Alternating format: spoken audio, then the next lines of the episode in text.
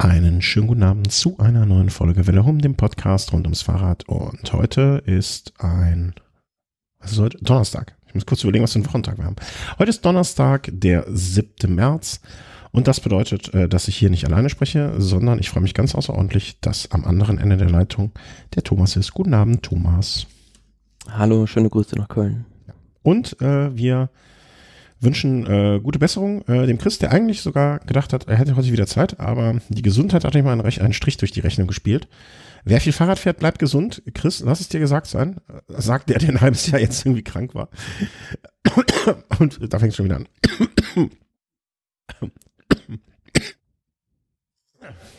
Entschuldigung, bitte aus. Das habe ich jetzt davon, wenn ich sporte. Dabei habe ich heute, glaube ich, noch gar nicht richtig gehustet. Ja. Wie geht's dir? Alles super, Thomas? Ja, geht sehr gut. Also, also ganz hatte, Hattest du letzte Woche auch so einen Tag, wo du mit kurzen Hosen ins Büro konntest? Also, mal abgesehen davon, ich weiß gar nicht, ist das bei euch erlaubt, bestimmt, oder? Äh, ja, klar. Ähm, aber na, ich glaube, so warm war es noch nicht. Doch, ich, ich konnte das machen. Also ich konnte einen Tag, bin ich wirklich in kurzen Hosen. Am nächsten Tag war ich auch nicht ganz so fit. Äh, hat es zu früh übertrieben, aber nun ja, was soll's. Alles gut. Ähm, eine Sache sollte ich kurz erwähnen. Ähm, bedanken möchte ich mich. Wir haben jetzt, also wenn ihr das möchtet, wir haben iTunes jetzt auch wieder mal ein paar Kommentare gekriegt. Also wer das noch nicht gemacht hat, freut uns, aber fühlt euch jetzt nicht genötigt. Äh, wir hatten beim letzten Mal einen iTunes-Kommentar bekommen. Der bezog sich, glaube ich, auf die Folge davor. Und äh, erinnerst du dich, dass ich so viel gegähnt habe? Ich glaube, das war die Folge, wo der Chris dabei war. Da war ich furchtbar müde. Äh, mhm. ich, ja, hat sich jemand äh, darüber, ich will nicht sagen beschwert, sondern hat das angemerkt, äh, werde ich als Anregung ähm, aufnehmen, beim nächsten Mal vielleicht ein bisschen schneller auf den Mute-Button äh, zu klicken oder beziehungsweise mich hier zu muten. Äh, sorry dafür. Und es wurde bemerkt, dass die Sendung sehr profilastig ist. Ähm, vielleicht haben wir so viele Neuhörer, dass man das mal vielleicht ab und zu auch nochmal immer mal so zwischendurch erwähnen muss. Diese Sendung hier, Velo Race, äh, geht um den Profisport. Da unterhalten sich der Thomas, ich, ab und zu der Chris, wenn er kann, über Profisport, da geht es naturgegebenermaßen um den Profisport. Ne? Wie es in der Kochsendung ums Kochen geht. Und ähm, das Ding ist, dass der Thomas noch viel besser als ich, aber wir können auch Radfahren und auch Rennrad fahren. Aber das ist die Sendung Velo Snack. Das ist einfach ein anderes Format. Das kommt jetzt auch. Äh, nächste Woche haben wir, glaube ich, den Termin, äh, nehmen wir eine neue Folge auf. Also das muss man vielleicht einfach so, so trennen. Ähm, ist mir schon mehrfach untergekommen, dass den Leuten das gar nicht so bewusst war. Deswegen vielleicht auch nochmal für mehrere Neuhörer jetzt als Information das dazu. So wird das vielleicht auch transparenter und klarer. Gut. Das haben wir mal angemerkt. Vielleicht diesmal auch noch mal am Anfang, weil ich sonst am Ende immer mache. Danke für alle Spenden, äh, für eure Unterstützung per Patreon oder wenn ihr über den Amazon-Link bestellt oder per PayPal eine Spende zahlt. Ähm, das hilft uns sehr, das äh, unterstützt uns und äh, da können wir das eine Mikro, was letztens kaputt gegangen ist, neu äh, erstatten, äh, er, äh, ersetzen äh, uns Phonic kaufen und so. Das mache ich sonst immer am Ende, aber vielleicht schlafen ja sonst alle Leute auch schon. Deswegen diesmal am Anfang. So der Punkt. Vermischt es. Aber genug, genug vermischt. Kommen wir zu unseren erst noch nicht vermischten, sondern normalen Meldungen.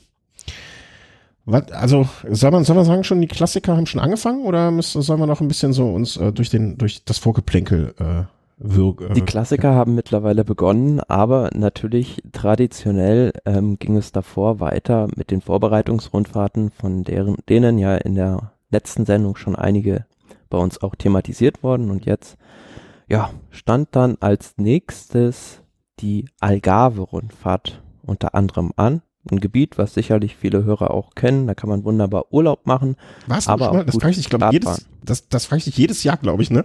Warst du schon mal an Algarve, also in Portugal? Nee, ich war leider noch nicht da. Ich auch noch nicht. Muss ich auch noch mal nachholen. Aber ich weiß, dass ich jedes Jahr das frage, weil ich es bis dahin wieder vergessen habe. Algarve-Rundfahrt, ich erinnere, dass ein Kollege von mir, oh, das muss ich jetzt mal kurz äh, nachschauen, ein Arbeitskollege von mir ähm, hat mir mal erzählt, dass er dort äh, gestartet ist und dort im Team von, ich muss ja, bevor ich jetzt was Falsches wieder sage, dann kriege ich nicht von meinem anderen Arbeitskollegen immer einen Einlauf, wenn ich hier Falschmeldungen unterbrichte. Im Team von dem Sieger der damaligen Algarve-Rundfahrt äh, gefahren ist, ein Deutscher. Und nee, stimmt nicht. Vielleicht hat er auch eine Etappe gewonnen. Vielleicht ist es auch alles wieder. Ich, ich muss die Geschichte nochmal verifizieren, bevor ich hier ganz großen Kram erzähle. Naja. Ähm, Tour of China, Tour of Sochi, Tour de Mallorca. Nee, stimmt alles nicht. Hat man, hat man mir wieder Sachen erzählt? Muss ich nachfragen. Äh, naja, auf jeden Fall Algarve-Rundfahrt. Entschuldigung, back to topic. Ähm, ist eine Rundfahrt, äh, wie schon erwähnt, in äh, Portugal. Ja, äh, was soll man da groß zu sagen, ne? Fünf Tage, geht irgendwie durch die Gegend, meistens ein bisschen hügelig, eine flache Etappe dabei und das war's. Ja, in diesem Jahr sogar na, zwei richtige Bergetappen im Prinzip und ein Einzelzeitfahren. Los ging's aber mit einer Sprintetappe und ja, dieser Auftakt von Portimao nach Lagos, dem Fall gewonnen dem niederländischen Sprinter Fabio Jakobsen und er hat dann den nächsten Sieg für die König Quickstep eingefahren, Pascal Ackermann da auf Position 3 gelandet. Ja. Und dann äh, übernahm ähm, äh, Etappe 2 war dann schon äh, ja eine ja, es war schon eine Bergankunft, kann man sagen, ne? oder eine Hügelankunft, Bergankunft, Mittel. Ja, es war eine richtige Bergankunft. Und da nahm die Überraschung schon ihren Lauf im Prinzip, wo alle schon wieder ja, obligatorisch mit einem Sky-Sieg gerechnet hatten. Da hat sich dann aber Wout Puls kurz vor dem Ziel nicht schlecht umgeguckt, als da noch einer von ihm, an ihm vorbeigefahren ist. Ja, und das war, ich, ich weiß, ich spreche es 100% nicht falsch aus, Tadej Pogacar? Pog Pogacar. Pogacar. Na, also für den polnischen Namen habe ich das noch ganz gut ausgesprochen bei meinem Dilettantismus. Ähm, habe ich gesagt, Polen, Slowene meinte ich auch. Ähm, junger Mann, 20 Jahre, ähm, ist, glaube ich, auch noch gar nicht so lange bei Team Emirates, ne? Also jetzt äh, ganz neu dazugekommen. Ja, seit von einem, dieser Saison. Genau. Also in seinem Neo-Jahr im Prinzip, also in der World Tour. Mhm. Und ähm, ein ja, riesiges Talent und auch mit sehr guten Voraussetzungen, um richtig guter Rundfahrer mal zu werden. Mhm. Ähm, klein, dünn, also, ne, wie, wie, du sagst, also da ist, äh, da steckt alles, da, da kann alles, ist alles möglich. Und ähm, ja, vereinfacht gesagt, ne, einmal geführt, nicht mehr hergegeben. Ja, und er hat dann am nächsten Tag auch bewiesen, dass er auch im Zeitfahren sich sehr gut zurechtfindet, denn es haben ihm nicht viele zugetraut, aber er hat da sogar sein Führungstrikot verteidigt und ist beispielsweise schneller gefahren als ein Wout Pools oder ein Enric Mas. Yves Lampert, auch noch ein schneller Mann, Arnaud Demar sind jetzt auch alles nicht, ähm, nicht jetzt nur die Riesenzeitfahrer, aber auch keine, die man bei sowas unterschätzen darf, ne? Fabio Aru hat sich da mal ein Minütchen gegeben da drauf. äh, nee, Quatsch, ja, und das war ja eigentlich im Prinzip so, hm, ja, ich will nicht sagen eine Meuterei, aber so hätte sich das bestimmt Fabio Aru auch nicht erträumt, dass äh, ihm da ein Team intern bei diesem Rennen einer den Rang abläuft. Ja, aber ein Arrokan, ne, ein Arrokan finde ich auch, so, gerade bei solchen Veranstaltungen kann man ja auch Geschenke machen. Ne? Also das ist ja jetzt nicht, äh, ist ja jetzt nichts Schlimmes. Äh, da erwartet, also finde ich zumindestens, da sollte man jetzt auch nicht irgendwie einen Sieg von ihm unbedingt erwarten. Und äh, ja, ist doch cool, wenn er, wenn er so gönnerhaft ist und anderen aus seinem Team ähm, da mal so einen Sieg überlässt. Also, was heißt überlassen, ne? Wer weiß, ob er es überhaupt gewonnen hätte. So muss man das, glaube ich, auch sagen. Ähm, äh, Finde ich, finde ich grundsätzlich immer schön. Ähm, hm? Ja, und die Mannschaft hat ja in diesem Jahr bereits viel richtig gemacht. Die haben jetzt mit ähm, Tadej Pogacar zum einen, aber auch, wie wir letztes Mal schon drüber gesprochen haben, mit Jasper Philipsen wahrscheinlich zwei der größten Talente des Radsports bei sich in der Mannschaft. Mhm. Ähm, Hast du da was mitbekommen? Also woher kommt das? Also machen die so gutes Scouting? Was, was für ein Scouting-Team steckt dahinter? Oder was, was ist dein Eindruck, was der Grund dafür ist? Ich denke mal, die haben auch einfach so ein bisschen von den anderen Mannschaften gelernt. Also beziehungsweise nach dem letzten Jahr musste sich ja bei dieser Mannschaft was verändern, weil das Budget in keinem Verhältnis zu dem sportlichen Erfolg dieses Teams stand. Und beispielsweise Quickstep oder der König Quickstep, die sind da ja prinzipiell Vorreiter, was sowas angeht, das Aufspüren von jungen Talenten. Und ja, da hat jetzt UAE Emirates nachgezogen und im letzten Mal, letzten Sendung hatten wir auch schon ein bisschen über Sky gesprochen, wie die ihre Deals einfädeln und ja, wie die Deals sind jetzt so, so zwei, drei Teams, die, die sich da jetzt rauskristallisieren als Talentspeer. Mhm. Äh, äh, sollen wir jetzt nochmal, also ich glaube, die anderen äh, Etappen, da gibt es jetzt auch nicht so im Detail viel zu sagen. Oder ja, die letzte Etappe war noch sehr spannend. Okay. Ähm, mal abgesehen vom Sieger Stanek Stieber, der ja, mehr oder weniger durch das Gepäckträgerfahren bei Sören Krag Andersen gewonnen hat. ähm, was, äh, äh, denkst du dir eigentlich sowas immer direkt selber aus oder hast du das irgendwo mal so nach Phrasen, ist der Gepäckträgerfahren? Es gibt noch. Ja, aber es, es äh, ist ja so ein gängige, gängiges, gängiges Synonym. Es gibt auch so, es gibt, ähm, kennst du diese Anhänger für Kinder, weißt du, wo du das Vorderrad so einhängst? Ich war, äh, ne? Könnte man vielleicht auch mal ja. dran schrauben. Hätte auch ein Lastenrad sein können. Ja, du fragst dich, wer die Last ist, wer die Last zu tragen hat und wer die Last ist. Ja, es war halt ganz einfach so die Situation, dass Sören Krag Andersen diese Rundfahrt gerne noch zu seinen Gunsten entschieden hätte. Aber ähm, ja, er war dann vorne rausgefahren, unter anderem mit Stieber und ja, musste dann die komplette Arbeit im Prinzip selber machen und ähm, es ging ja zum Schluss noch nochmal mit 2,8 Kilometern und fast 9 Prozent im Schnitt bergauf auf dieser Etappe. Wir sprechen von der letzten Etappe, mhm. Etappe 5 von Faro nach Malau. Und ja, zwischenzeitlich sah es so aus, als könnte er Tadej Pogacar das Trikot noch entreißen, weil der auch zwischenzeitlich ja nur noch einen Helfer hatte und dann im Schlussanstieg selbst fahren musste. Aber für diese 20 Jahre, die der erst hat, hatte das taktisch extrem abgezockt gemacht und sich die Kräfte wirklich für das letzte, letzte Stück dieses Berges aufgespart und konnte so ja, seinen Vorsprung von 14 Sekunden in der Gesamtwertung retten. Ja, es ist mit 18 Sekunden reingekommen, ja doch 18 Sekunden reingekommen und das hat dann gereicht. Ja, also Hut ab. Ich bin gespannt. Also was aus dem wird. Bis dato äh, auch schon Grand Tour de Avenir, also ne, typisches Nachwuchsfahrerrennen, die er für sich gewonnen hat. Also kann man wirklich darauf gespannt sein, was sich da so in den nächsten. Ja, wenn man mal in diese Siegerliste guckt, der Tour de l'Avenir, die du gerade angesprochen hast, da sind so klangvolle Namen drin wie Egan Bernal, Max Soler, Miguel Angel Lopez, Esteban Chavez oder auch Nairo Quintana. Und was aus denen geworden ist, das wissen wir ja. Ja, ist Quintana ein großer Hoffnungsträger, ne? Entschuldigung, wenn ich, kann ich mir nicht verkneifen. Ähm, nee, nee, aber jetzt ohne Frage, ne, ist äh, Santos Tour auch mal 13. der Gesamtwertung. Also ist ein, ist ein Name, den wir wahrscheinlich, den ich irgendwann mal lernen sollte für die kommenden Jahre, glaube ich. Es wird nicht schaden. Fährt jetzt auch so ein schönes äh, Klassikerprogramm, ne? Also äh, Flash Wallon, ähm, Lüttich Bastogne Lüttich, Tour Slovenia, Strade Bianchi. Also hat sich da schon ein paar Sachen vorgenommen.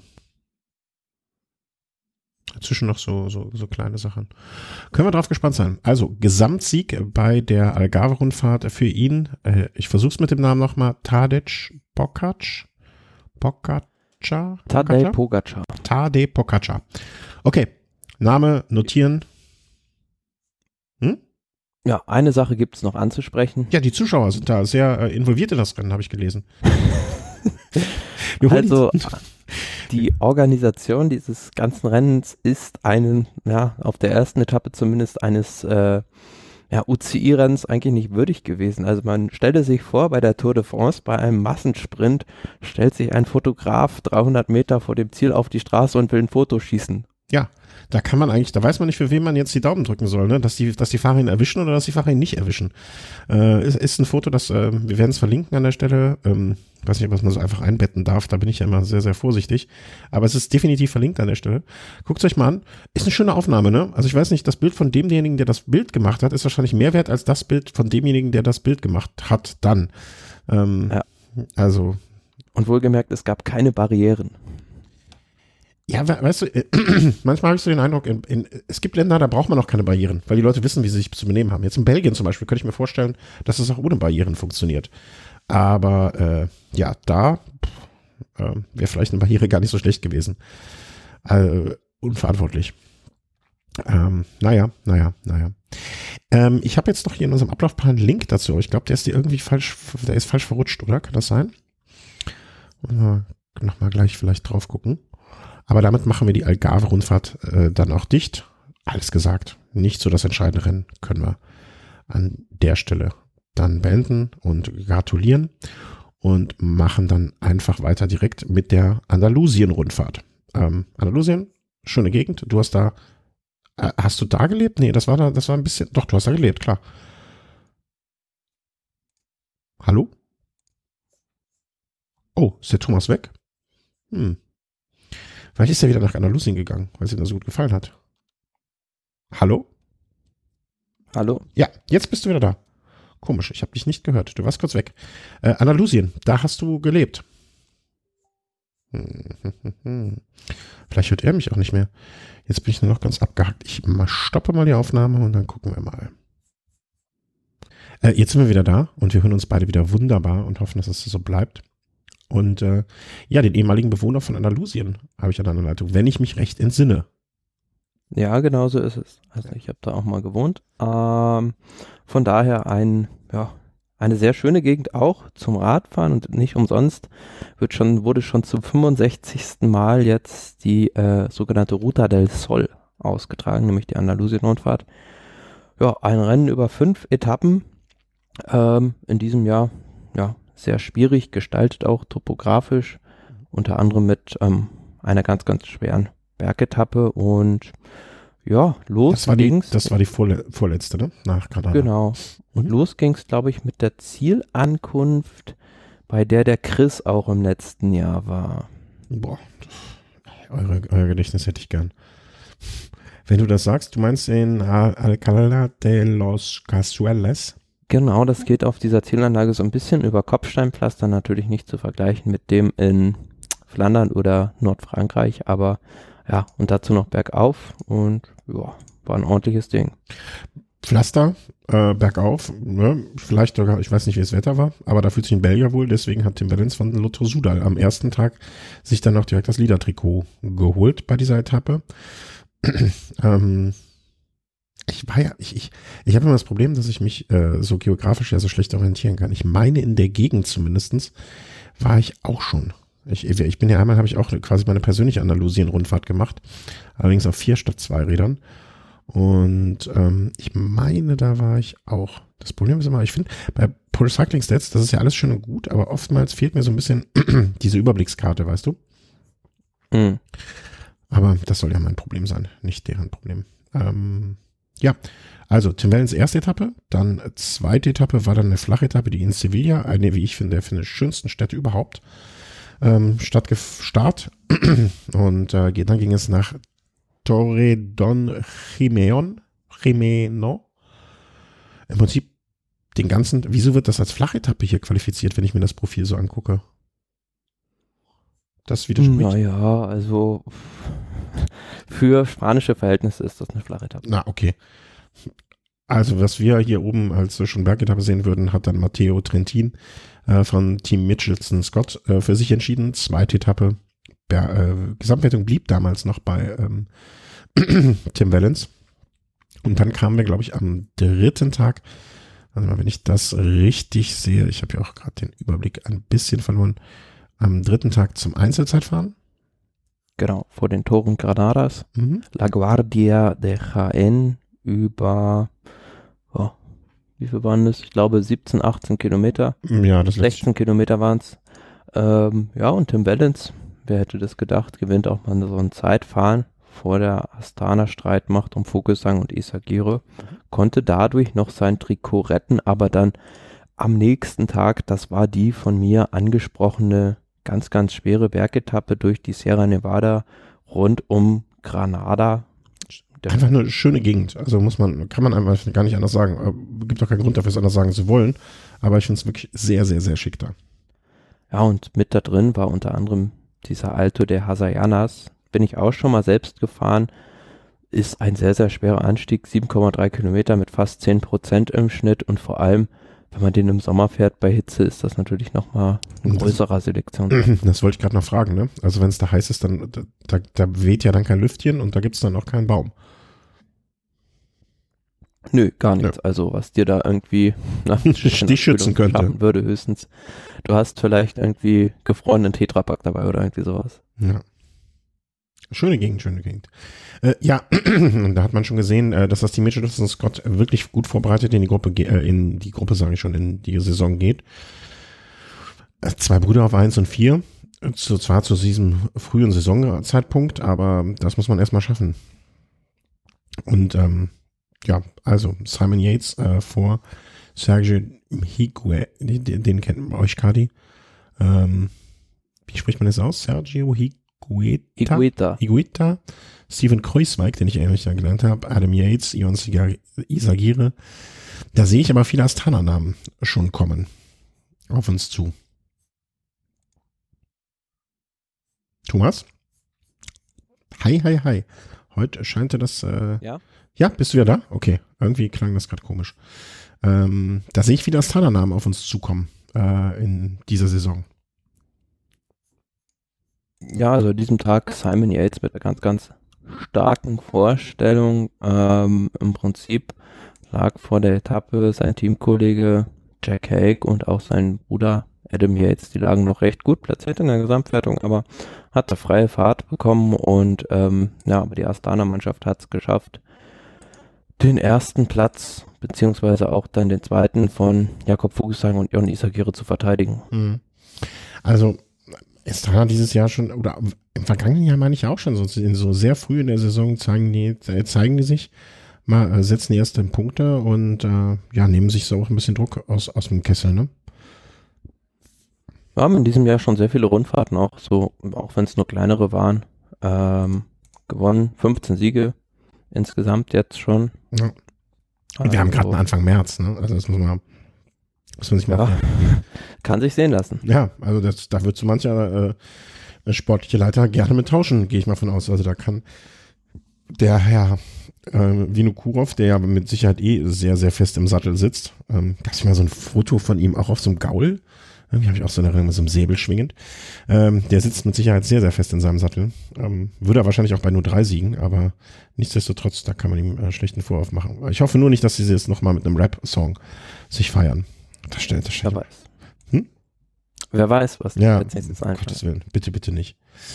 Ähm, Ergebnis, sollen wir das Ergebnis einfach mal vorwegnehmen dann? Äh, also mhm. von ähm, der Vuelta de Andalusia. Es gab ja im Prinzip nur noch diese fünfte Etappe, die ja dann nicht mehr sonderlich schwer war und die mit einem, äh, ja, es war schon eine Art Massenankunft, oder? Ja, das hat alles in einem mit, äh, mit Matteo Trentin, mit Chilton Scott, der ja auch sich diese Saison schon mehrfach dann nach vorne gezeigt hat. Also, ich würde sagen, ähm, auf den Punkt gebracht, äh, Mitchell, äh, Mitchelton Scott und Astana haben diese Rundfahrt dominiert. Ganz klar, großes Ausrufezeichen von den Yates, großes Ausrufezeichen von Astana, grundsätzlich alle das ist, glaube ich, was man von der Rundfahrt mitnehmen kann.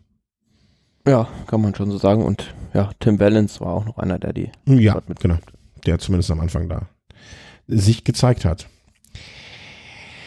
Pinot greift ins Renngeschehen ein. Und wenn Pinot ins Renngeschehen eingreift, dann befinden wir uns in Frankreich meistens. Und es ist die Tour de Envar.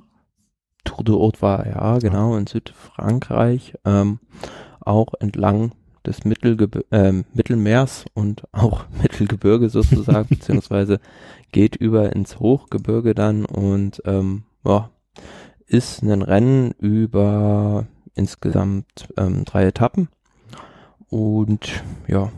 Da ist aber auch äh, keine Etappe jetzt, wo man sagt, da kann man mal so als, als, als äh, Freizeitfahrer könnte man mal mitrollen, ne?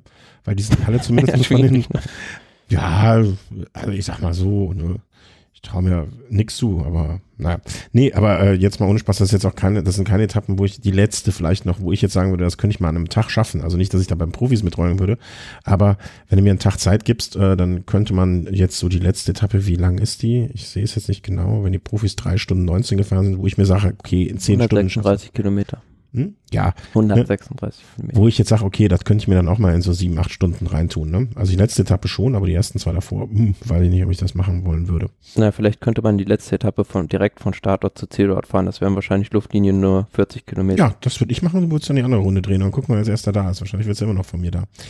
Ähm, also ein insgesamt äh, recht anspruchsvolles Ründchen.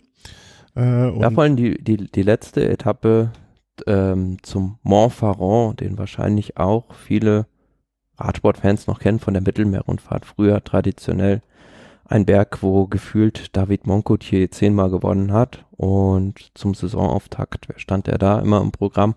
Aber in diesem Jahr war das das erste Kräftemessen zwischen Thibaut Pinot und seinem Landsmann Romain Bardet, Bardet. Mhm. was Pinot dann für sich entscheiden konnte. Insgesamt äh, dann auch die Gesamtwertung mit drei Sekunden für sich entscheidet. Weißt du, über welchen Fahrer ich gerade gestolpert bin?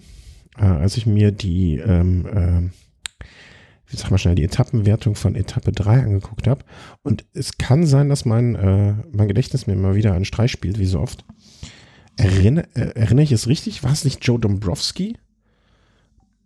Der, äh, der im vergangenen Jahr da immer die ganze Zeit hinten angefahren war bei der, beim Giro? Oder bei der Vuelta? Mm, es, nee. Wer war das denn? Erinnerst du, aber du weißt, weißt welche Geschichte ich meine? Also der Fahrer, der die ganze Zeit hinterm Feld hergefahren ist, weil er irgendwie eine schwere Verletzung hatte und so ewig lange durchgehalten hat? Das war bei der Tour de France Lawson Craddock. Ja, äh, gut. Deswegen frage ich dich ja nochmal ähm, wer, wer, das gewesen ist. Du meinst der, äh, also Lawson Craddock, der dieses Velodrom in Texas dadurch mehr oder weniger renoviert hat. Ja, genau, den meine ich. Alles klar. Naja, es war ein Amerikaner immerhin, ne? Also das, äh, aber woher war mir der Name Dombrowski denn nochmal bekannt? Aber in irgendeiner, irgendeine, in irgendeinem Zusammenhang hat er doch auch mal irgendetwas geleistet, wo ich gedacht, also wo wir darüber gesprochen haben. Ich muss nach, nach, Dombrowski gucken. Der hat doch auch irgendwie eine Besonderheit mal gemacht. Vielleicht weiß es ja auch noch ein Hörer, weswegen ich diesen Namen mir gemerkt habe. Ich wüsste es jetzt nicht. Ich hatte die Hoffnung, äh, dass ich richtig liege, aber wie immer. Oder wie oft genug lag ich damit falsch. Egal. Schwamm drüber. Ähm, ist das jetzt ein Fingerzeig oder wie viel, wie viel ist dieser Sieg oder Bardet, äh, Pinot, wie viel ist das wert, dass er ihn da jetzt äh, ein paar Sekunden abgenommen hat? Meiner Meinung nach, ich sag's direkt vorab, nicht viel. Man sieht nur, dass sie auf einem Niveau vielleicht äh, schon unterwegs sind zu diesem Saisonzeitpunkt. Ja, und mehr so ein Ding eigentlich für, fürs Selbstvertrauen. Also, wenn du schon mal mit einem Sieg, also zumindest einen Sieg äh, in der Saison eingefahren hast, dann kann Thibaut Pinot vielleicht ein bisschen besser schlafen. Ja, obwohl, ich glaube nicht, dass Romain Bardet sich jetzt schon äh, um den Schlaf gebracht fühlt an dieser Stelle. Aber naja, Schaden tut's nicht und äh, was du im Sack hast, hast du im Sack, kann man sich drüber freuen. Eigentlich müssten wir jetzt eine Zäsur machen, äh, weil wir sagen, ab jetzt gehen die Klassiker los. Und äh, machen wir jetzt eine Zäsur, so haben wir gemacht.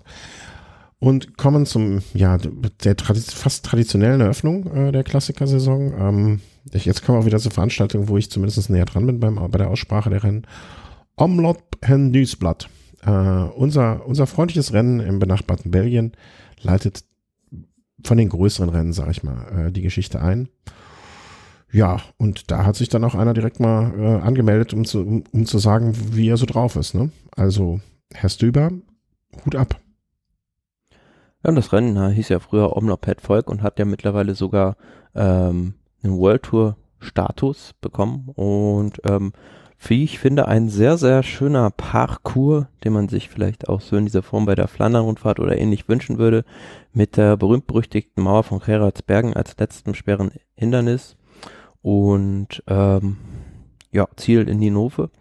Und ja, es war halt im Prinzip so, dass zum Schluss sich eine Gruppe abgesetzt hatte, glaube von sechs Fünf? oder sieben Mann. Fünf? Ja, ja. Ähm, Daniel Oss war, glaube ich, auch noch mit dabei von Bora Hans Grohe, der dann aber an der Mauer weggeplatzt ist. Und ähm, ja, alle haben so ein bisschen auf Greg van Avermaet geschaut, weil das der, der große Favorit auf den Sieg war in diesem Falle. Und ähm, ja, wäre es zu einem Sprint gekommen, hätte ich auch gesagt, Van Avermaet gewinnt das gegen die Konkurrenz. Und ähm, ja, dann war Tim Wellens der Erste, der so ein bisschen attackiert hat, drei Kilometer vor dem Ziel. Und diese Attacke hat Stanek Stieber genutzt, um einen draufzusetzen und dem ist dann in dem Fall halt keiner mehr hinterhergefahren. Also mehr oder weniger aus taktischer Gunst heraus gewonnen mhm. Aber Taktik hin, Taktik her. Ähm, wer keine Beine, äh, ne, dir nützt die beste Taktik nichts, wenn du nichts in der Beine hast. Also ich könnte mir auch schöne Sachen überlegen. Äh, ich habe mir das Finale angeguckt und der wirkte schon, also äh, einerseits so total erleichtert, glücklich, aber andererseits fand ich auch, dass das einfach sehr souverän gemacht war. Ne? Und äh, also das kannst du dir, das kannst du dir morgens natürlich nicht im Bus überlegen. Ne? Da kannst du nicht sagen, okay, Tim Wellens geht, ich gehe da mit und dann äh, setze ich einen drauf. Das äh, funktioniert so nicht, weil die Situationen bei diesen Klassikern ja einfach immer zu unterschiedlich sein können. Aber ich fand das schon, das ist, war so eine, äh, ich dachte, in solchen Momenten, wo man das dann sieht, denkt man ja schon drüber nach, wie kann man es besprechen. Und ich fand, das war so eine gesunde Mischung aus den drei Faktoren. Ähm, richtiger Instinkt. Ne? Du musst auch dann in dem Moment das denken, okay, das ist es jetzt. Ähm, plus die gesunde Portion Glück, plus einfach auch die Beine dann in dem Moment. Ne? Und das hat er einfach alles an dem Tag. Und wie so oft, ne, was waren, haben wir früher darüber gesprochen, als Bohnen und ähm, Spartakus da gestartet sind, ne, die sich gegenseitig beugt hat und so weiter, ist natürlich noch ein bisschen einfacher, wenn es nur einen gibt, auf den alle gucken. Und das ist diese Saison mit der Sicherheit grenzender Wahrscheinlichkeit oft genug Greg van Avermaet. Ich bin gespannt. Ähm, ja, ja, aber man hat schon gesehen in der Mauer von Gerardsbergen, dass van Avermaet und Stieber die beiden stärksten an dem Tag waren. Und ähm, ja gut, Greg van Avermaet und auch beispielsweise ein Peter Sagan, die haben halt ein Problem, weil es in diesem Jahr bei Quickstep oder der König Quickstep nicht den einen Fahrer gibt, auf den sie sich konzentrieren können. Und ähm, die haben nämlich ganz, ganz viele, die gewinnen können. Und von daher ist da dieser Name äh, Wolfpack oder Wolfsrudel, wie sie sich ja nennen, ähm, nicht unberechtigt. Also die schwärmen mit ganz, ganz vielen aus und sind sehr, sehr schwer auszurechnen. Ja, das äh, stimmt wohl. Und ja, sind wir mal gespannt, ne? wie, wie oft die da noch äh, irgendwie sich dann nach vorne zeigen werden. Ich fand es einen schönen Sieg und ähm, sind wir mal gespannt, ob Quickstep äh, da weitermacht, in, in, so auf die gesamte Saison bezogen, ähm, wo sie letztes Jahr aufgehört haben. Bin ich wirklich, äh, wollen wir mal abwarten. Das war zumindest schon mal äh, beim ersten Klassiker ein großes, großes Ausrufezeichen, was sie gesetzt haben, äh, in vielerlei Hinsicht und ja, bin gespannt. Also es kommen ja noch ein paar ne, auch ein paar, über die wir sprechen werden. Ja, und äh, am nächsten Tag ging es dann ja gleich weiter in der Gegend mit Körne, Brüssel, Körne. Traditionell dieser Doppelpack eröffnet die belgische Klassikersaison und Körne, Brüssel, Körne ist ja traditionell ein Rennen, was den Sprintern etwas mehr gewogen ist als Omloped Newsblatt. Dementsprechend ähm, hätte man damit jetzt auch gerechnet, dass dann Sprinter gewinnt, aber dem war nicht so. Aber dem war nicht so. Ich will nicht sagen Duplizität der Ereignisse vom Vortag, aber es hat sich ein Fahrer abgesetzt, hat das Ding äh, nach Hause geschossen und äh, Bob Dschungels, ähm, ich habe ihn schon, ich müsste jetzt mal nachschauen. Also A, natürlich ein Quickstep-Fahrer, ist ja klar. Wer, wer gewinnt sonst? Ähm, ich weiß gar nicht mehr, ich habe jetzt in, der, in seiner Statistik nicht mehr nachgeguckt, aber es ist auch schon echt ich kann mich nicht mehr erinnern. Hättest du jetzt aus dem Kopf gewusst, wann Bob Dschungels das letzte Mal was gewinnt? Mal, ich, ich, ich nehme jetzt mal, äh, er war doch. Ähm, äh, ja, Lüttich, Bastogne Lüttich beispielsweise im letzten Jahr. Oh, dann, äh, ja, stimmt. Okay, mein Gedächtnis hat mir einen Streich gespielt. Äh, das hatte ich komplett verdrängt. Äh, Lüttich, Bastogne, Lüttich. Ja, aber da nehmen, nehmen wir mal davor, da war schon außer den äh, Luxemburger Meisterschaften war schon lange nichts mehr irgendwie, ne? Also ich will nicht sagen. Ja, aber ein toller Rennfahrer kann. Ja, du, total. Ja, total. Deswegen. Auf jedem Terrain findet er sich zurecht und in diesem Jahr hat er jetzt mit De König Quickstep ausgemacht, dass er jetzt diese Nordklassiker auch mal unter die Räder nimmt und ähm, dass er dann gleich bei seinem ersten richtigen Einsatz da gewinnt, das hätte ich jetzt auch nicht unbedingt mhm. erwartet. Du, ich will das, äh, ich wollte das gar nicht schlecht reden, auf gar keinen Fall, weil ich finde, Bob, dass Bob Jungels so ein Namen, so ein, so ein Fahrer ist, der einem immer wieder auffällt, ne, dem man, der immer irgendwo mitmischt und ich finde gerade, ähm, äh, wie soll man das sagen? Also, obwohl er nicht so viele, ich hatte jetzt Lüttich, Bastogne Lüttich im Vergangenen Jahr wirklich komplett aus den Augen verloren. Und wenn man das mal auch wirklich rausstreicht aus seiner Palmares, ne, dann, dann ist er ja gar nicht so viel, aber nichtsdestotrotz, es ist immer ein Fahrer, der sich aktiv zeigt. Also ich, und er ist ja noch 26, der ist ja jetzt noch kein alter Sack, ne, also der hat ja noch viele gute Jahre vor sich. Deswegen, äh, ich fand, das war das, das war eher als Kompliment gemeint, so nach dem Motto, obwohl nicht, ne, er ist ein aktiver Fahrer, zeigt sich oft und, äh, ja, er ist ja auch nicht ohne Grund jetzt hier äh, von Quickstep wahrscheinlich äh, vor vier Jahren verpflichtet worden. Also alles gut. Ja, und er war, war bei dem Rennen jetzt der letzte Überlebende aus einer Gruppe um Oliver Nasen, Ballerini, Magnus Kort Nielsen und Sebastian Langefeld, die sich abgesetzt hatten und zwischenzeitlich waren die hinten mit dem Feld ja auch schon wieder auf 20 Sekunden dran. Also die hatten die in Sichtweite, aber die haben es dann nicht mehr zubekommen. Zum einen, weil Bob Jungels nochmal eine weitere Endstufe zünden konnte und zum anderen auch, weil Quickstep hinten natürlich mit mehreren Fahrern oder der König Quickstep da abgeriegelt hat. Das mhm. heißt, die saßen da bei Lotto NL Jumbo und Bora, die danach gefahren sind, um den Sprint noch herbeizuführen, immer auf dem Gepäckträger und haben dann die, die Führungsarbeit auch so ein bisschen gestört. Und zum Schluss war da halt nur noch ein Jumpy-Drucker für Bora Hans Groh da, der gefahren ist. Und ähm, der hat es nicht ganz geschafft, das Loch zuzukriegen. Und zwei Kilometer vom Ziel oder drei waren es, ist er ausgeschert. Und dann war es eigentlich besiegelt, dass Bob Jungels gewinnt mhm. Ja, also grandios rausgefahren, tolle Sache, ähm, alles gut, äh, hat er verdient gemacht. Und ähm, ja, äh, Glückwunsch. Also, und die Klassiker.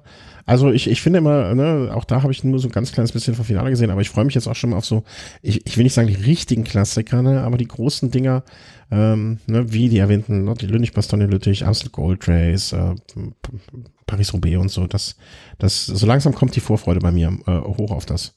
Ähm, ja, und die deutschen Fahrer kommen da auch so langsam in Form. André Greipel bei dem Rennen jetzt auf Platz 8.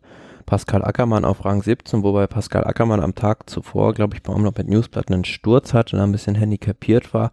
Aber ähm, ich habe danach auch ein Interview mit André Greipel gelesen oder gesehen, besser gesagt, ähm, wo er gesagt hat, ja gut, bis 60 vor Ziel hat er sich noch gut gefühlt, aber da wurde so heftig Radrennen gefahren, dass er zum Schluss eigentlich nur noch in den Seilen hing und gar nicht mehr so richtig sprinten konnte. Ja, aber damit auf Platz 8. Also mit diese, also ne, das sagt ein Greipel mit Sicherheit nicht, äh, wenn es nicht so gewesen ist. Also es ist jetzt niemand, der ähm, Ausreden benutzt äh, oder Ausreden vorgibt oft. Ne? Das äh, wird dann auch schon so gewesen sein. Nils Pollitt hätte auch gerne das Ziel gesehen. Der hat aber einfach mal zwischendurch gedacht, ach komm, äh, ne, Deutschland gibt's die Radwegpflicht.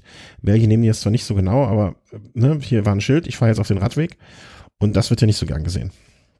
Ne, so skurril das klingt. Also ein Radfahrer wird dafür bestraft, dass er auf dem Radweg fährt, fährt ja. aber oh, in diesem Falle in diesem Falle beim Radrennen natürlich nicht gestattet, weil ähm, daneben nämlich eine Kopfsteinpflasterstraße war und diese natürlich von den Profis benutzt werden soll und nicht der schön geteerte Radweg. Aber das Problem war halt in seinem Fall, ja, dass er darauf gekommen ist, weil er wo ausweichen musste und ähm, da war dann halt eine bauliche Trennung beziehungsweise so ein Matschgrab zwischen Kopfsteinpflasterstraße und dem Radweg, sodass er da gar nicht mehr zurückkommen konnte. Mhm. Ja, also einfach Pech gehabt, ne? Aber ich, ich würde, ich stelle es mir sehr lustig vor, wenn du in den Bus kommst ne, und alle so, oh, Nils, Radweg gefahren, voll Idiot. Aber ne, es ist so, wie es, wie es im Interview zu lesen war, war es einfach die, die Folge einer, ähm, äh, wie soll man sagen, die Folge eines, äh, ja, einer Unfallvermeidung sage ich jetzt einfach mal, ne? Und da Pech gehabt. Aber so sieht er das, glaube ich, auch und so hat er es gesehen und beschrieben insofern. Alles gut, alles schön. Ähm, lag auch gar nicht so schlecht, glaube ich, ne, wenn ich das gesehen habe. Also konnte bis dahin gut mitfahren und äh, insofern jo. alles gut. Ähm, ja, schön. Ähm, 21, äh, 51. Äh, One-Day-Race Le Saman. Le Samin. Samin gucken, ob ich das nächste noch weiß. Le Samin, äh, Rundst nee, nicht Rundstreckenrennen, Quatsch, ein Tagesrennen äh, in, in Belgien. Auch so, mhm. ich sag mal so zweite Reihe, ja, zweite Reihe Klassiker. Ist das komplett falsch? Eine Halbklassik. Ja. Wobei ich diese, ich finde immer so Halbklassik, Klassiker ist ein zweite Reihe Rennen für mich. Ne? Also äh, liest man das Ergebnis, kriegt es mit, freut sich. Ähm, ich weiß auch immer von Hörern, äh, die dann sagen, äh, schön, dass ihr darüber gesprochen habt. Ähm, ist jetzt aber nichts, was, wir, was uns jetzt jahrelang noch beschäftigen wird. Äh, Le Samin. Samin. Wer gewinnt natürlich so ein Rennen? Äh, aus welchem Team kommt man da? ja, es setzt sich so ein bisschen das Bild fort, was wir dann auch der Rest der Klassiker-Saison, glaube ich, sehen würde, werden. Äh, Quickstep, der König Quickstep gegen den Rest der Welt. Ähm, und sie haben ja wirklich ein paar ernstzunehmende Gegner. Also wenn du siehst beispielsweise Flandern-Rundfahrtsieger des letzten Jahres Niki Terpstra fährt nicht mehr in der Mannschaft, sondern jetzt bei Direct Energy. Peter Sagan oder der von uns angesprochene Greg van Avermaet beispielsweise. Ja, vielleicht muss man da auch in gewisser Weise Allianzen schmieden, um da überhaupt einen der großen Klassiker abräumen zu können, weil es ist einfach Wahnsinn, in welcher Breite diese Mannschaft ja, in der Lage ist, solche Rennen zu gewinnen. Also Platz 1, 5 und 7, äh, Florian Seneschal, Pieter Sari und Tim de, Kler de Klerk. Und ich, was man sich halt auch immer vor Augen führen muss, im vergangenen Jahr war es nicht so, dass sie noch kurz überlegt hatten, ob sie überhaupt genug Geld haben für ein neues Team. Und jetzt, also, ich meine, wenn nicht so ein Team, was jetzt hier äh, eigentlich äh, ein Abosieger ist, wenn die schon kein Geld kriegen, wie sollen es dann, wie kriegen es dann andere hin, frage ich mich dann. Ja, also das, äh, ja. Kann man immer nur verwundert vorstehen. Aber äh, wie wir später in der Sendung ja noch haben werden, es gibt ja noch neu, neuere Methoden, äh, wie man gegebenenfalls äh, an Geld kommen kann als, äh, als Team. Ja, ansonsten gibt es, glaube ich, zu diesem Rennen nicht zu viel zu erwähnen. Außer es ja, es war im Prinzip ein bisschen das Problem von Niki Terpstra, dass er bei dieser einen Aktion gepennt hatte und dann äh, seine ganze Mannschaft aufrauchen musste und extrem viel Energie aufwenden musste, um vorne wieder Anschluss zu finden. Ja, und zum Schluss ist dann natürlich immer so eine Sache, wenn du wenn du mit ein paar Mann ankommst und Seneschal ist ja auch ein sehr sprintstarker Fahrer, der das dann gewonnen hat. Mhm. Machen wir den Cut hier bei den Klassikern, ähm, um dann einmal kurz in den Flieger zu steigen und äh, im, im fernen Osten sozusagen, es ist der ferne, nee, ist der Nahe Osten, äh, im Nahen Osten, hallo sozusagen, äh, in den Vereinigten Arabischen Emiraten, denn die hatten auch ihre Rundfahrt und wenn ich Fahrer gewesen wäre, wäre ich lieber dort gestartet, um bei schönstem Wetter äh, mir die Sonne auf den Bauch scheinen zu lassen, nach der, nach der Etappe natürlich, ähm, anstatt da in einem kalten Belgien unterwegs zu sein. Und das haben sich andere auch gedacht. Naja, aber sowas, was man jetzt eher in Belgien verorten würde, nämlich Windkanten, die gab es da jetzt auch zu Genüge. Hm. Ja, okay, das finde ich aber, äh, ne, das, äh, also Windkastel, aber das gab es ja auch schon immer da. also alles, äh, also äh, kommt jetzt nicht überraschend. Also mir sind diese Bilder ähm, wie ein Team, äh, wie ein, ein, ein Peloton aufgereiht, wie an der Perlenschnur von rechts nach links der Straße äh, fährt. Das ist ja auch nicht ungewöhnlich. Ja, also äh, wird auch immer größer, habe ich so den Eindruck. Äh, ähm, naja, im Prinzip ist es in diesem Jahr Zusammenlegung von zwei Rundfahrten gewesen. Also zum einen ähm, ist, glaube ich, die Abu Dhabi-Rundfahrt zusammengelegt worden mit der anderen größeren Rundfahrt da im Nahen Osten, frag mich nicht mehr, wie die hieß. Äh, die andere. Zur einer großen UAE-Tour halt. Hm. Und das mit sieben Etappen ist ja schon ganz ordentlich, also eine Woche komplett durchgefahren. Und ja, also in der Siegerliste kann, sie, ne, kann sich, äh, haben sich viele mal äh, präsentiert. Im Grunde genommen ähm, ist es darauf hinausgelaufen. Also sollen wir, ich glaube, Etappe für Etappe können wir mal durchgehen und ein bisschen was zum Ergebnis sagen, aber jetzt en Detail, wie, wie sehr hast du es verfolgt?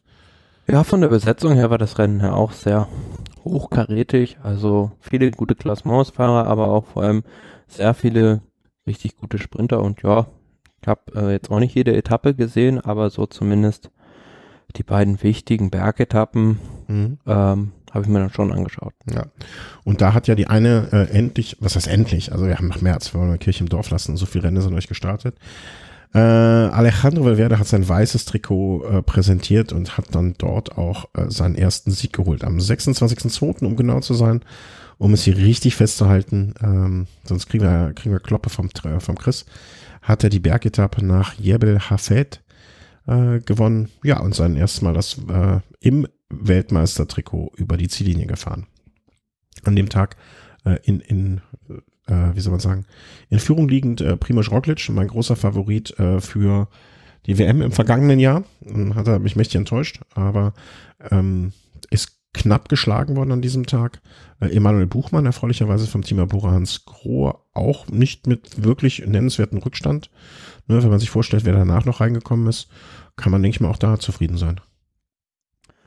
Ja, es war ja so an diesem Berg, dass ähm, Laurens de Plus von Jumbo Wismar ganz lange die Pace gemacht hat und dann ging halt irgendwann die Attacken und dann waren, glaube ich, drei Mann, ähm, nämlich Godu, Roglic und Dan Martin vorne und dann Buchmann und Valverde sind so ein bisschen nachgezogen, beziehungsweise Buchmann war schnell dabei und ist Dan Martin abgefallen.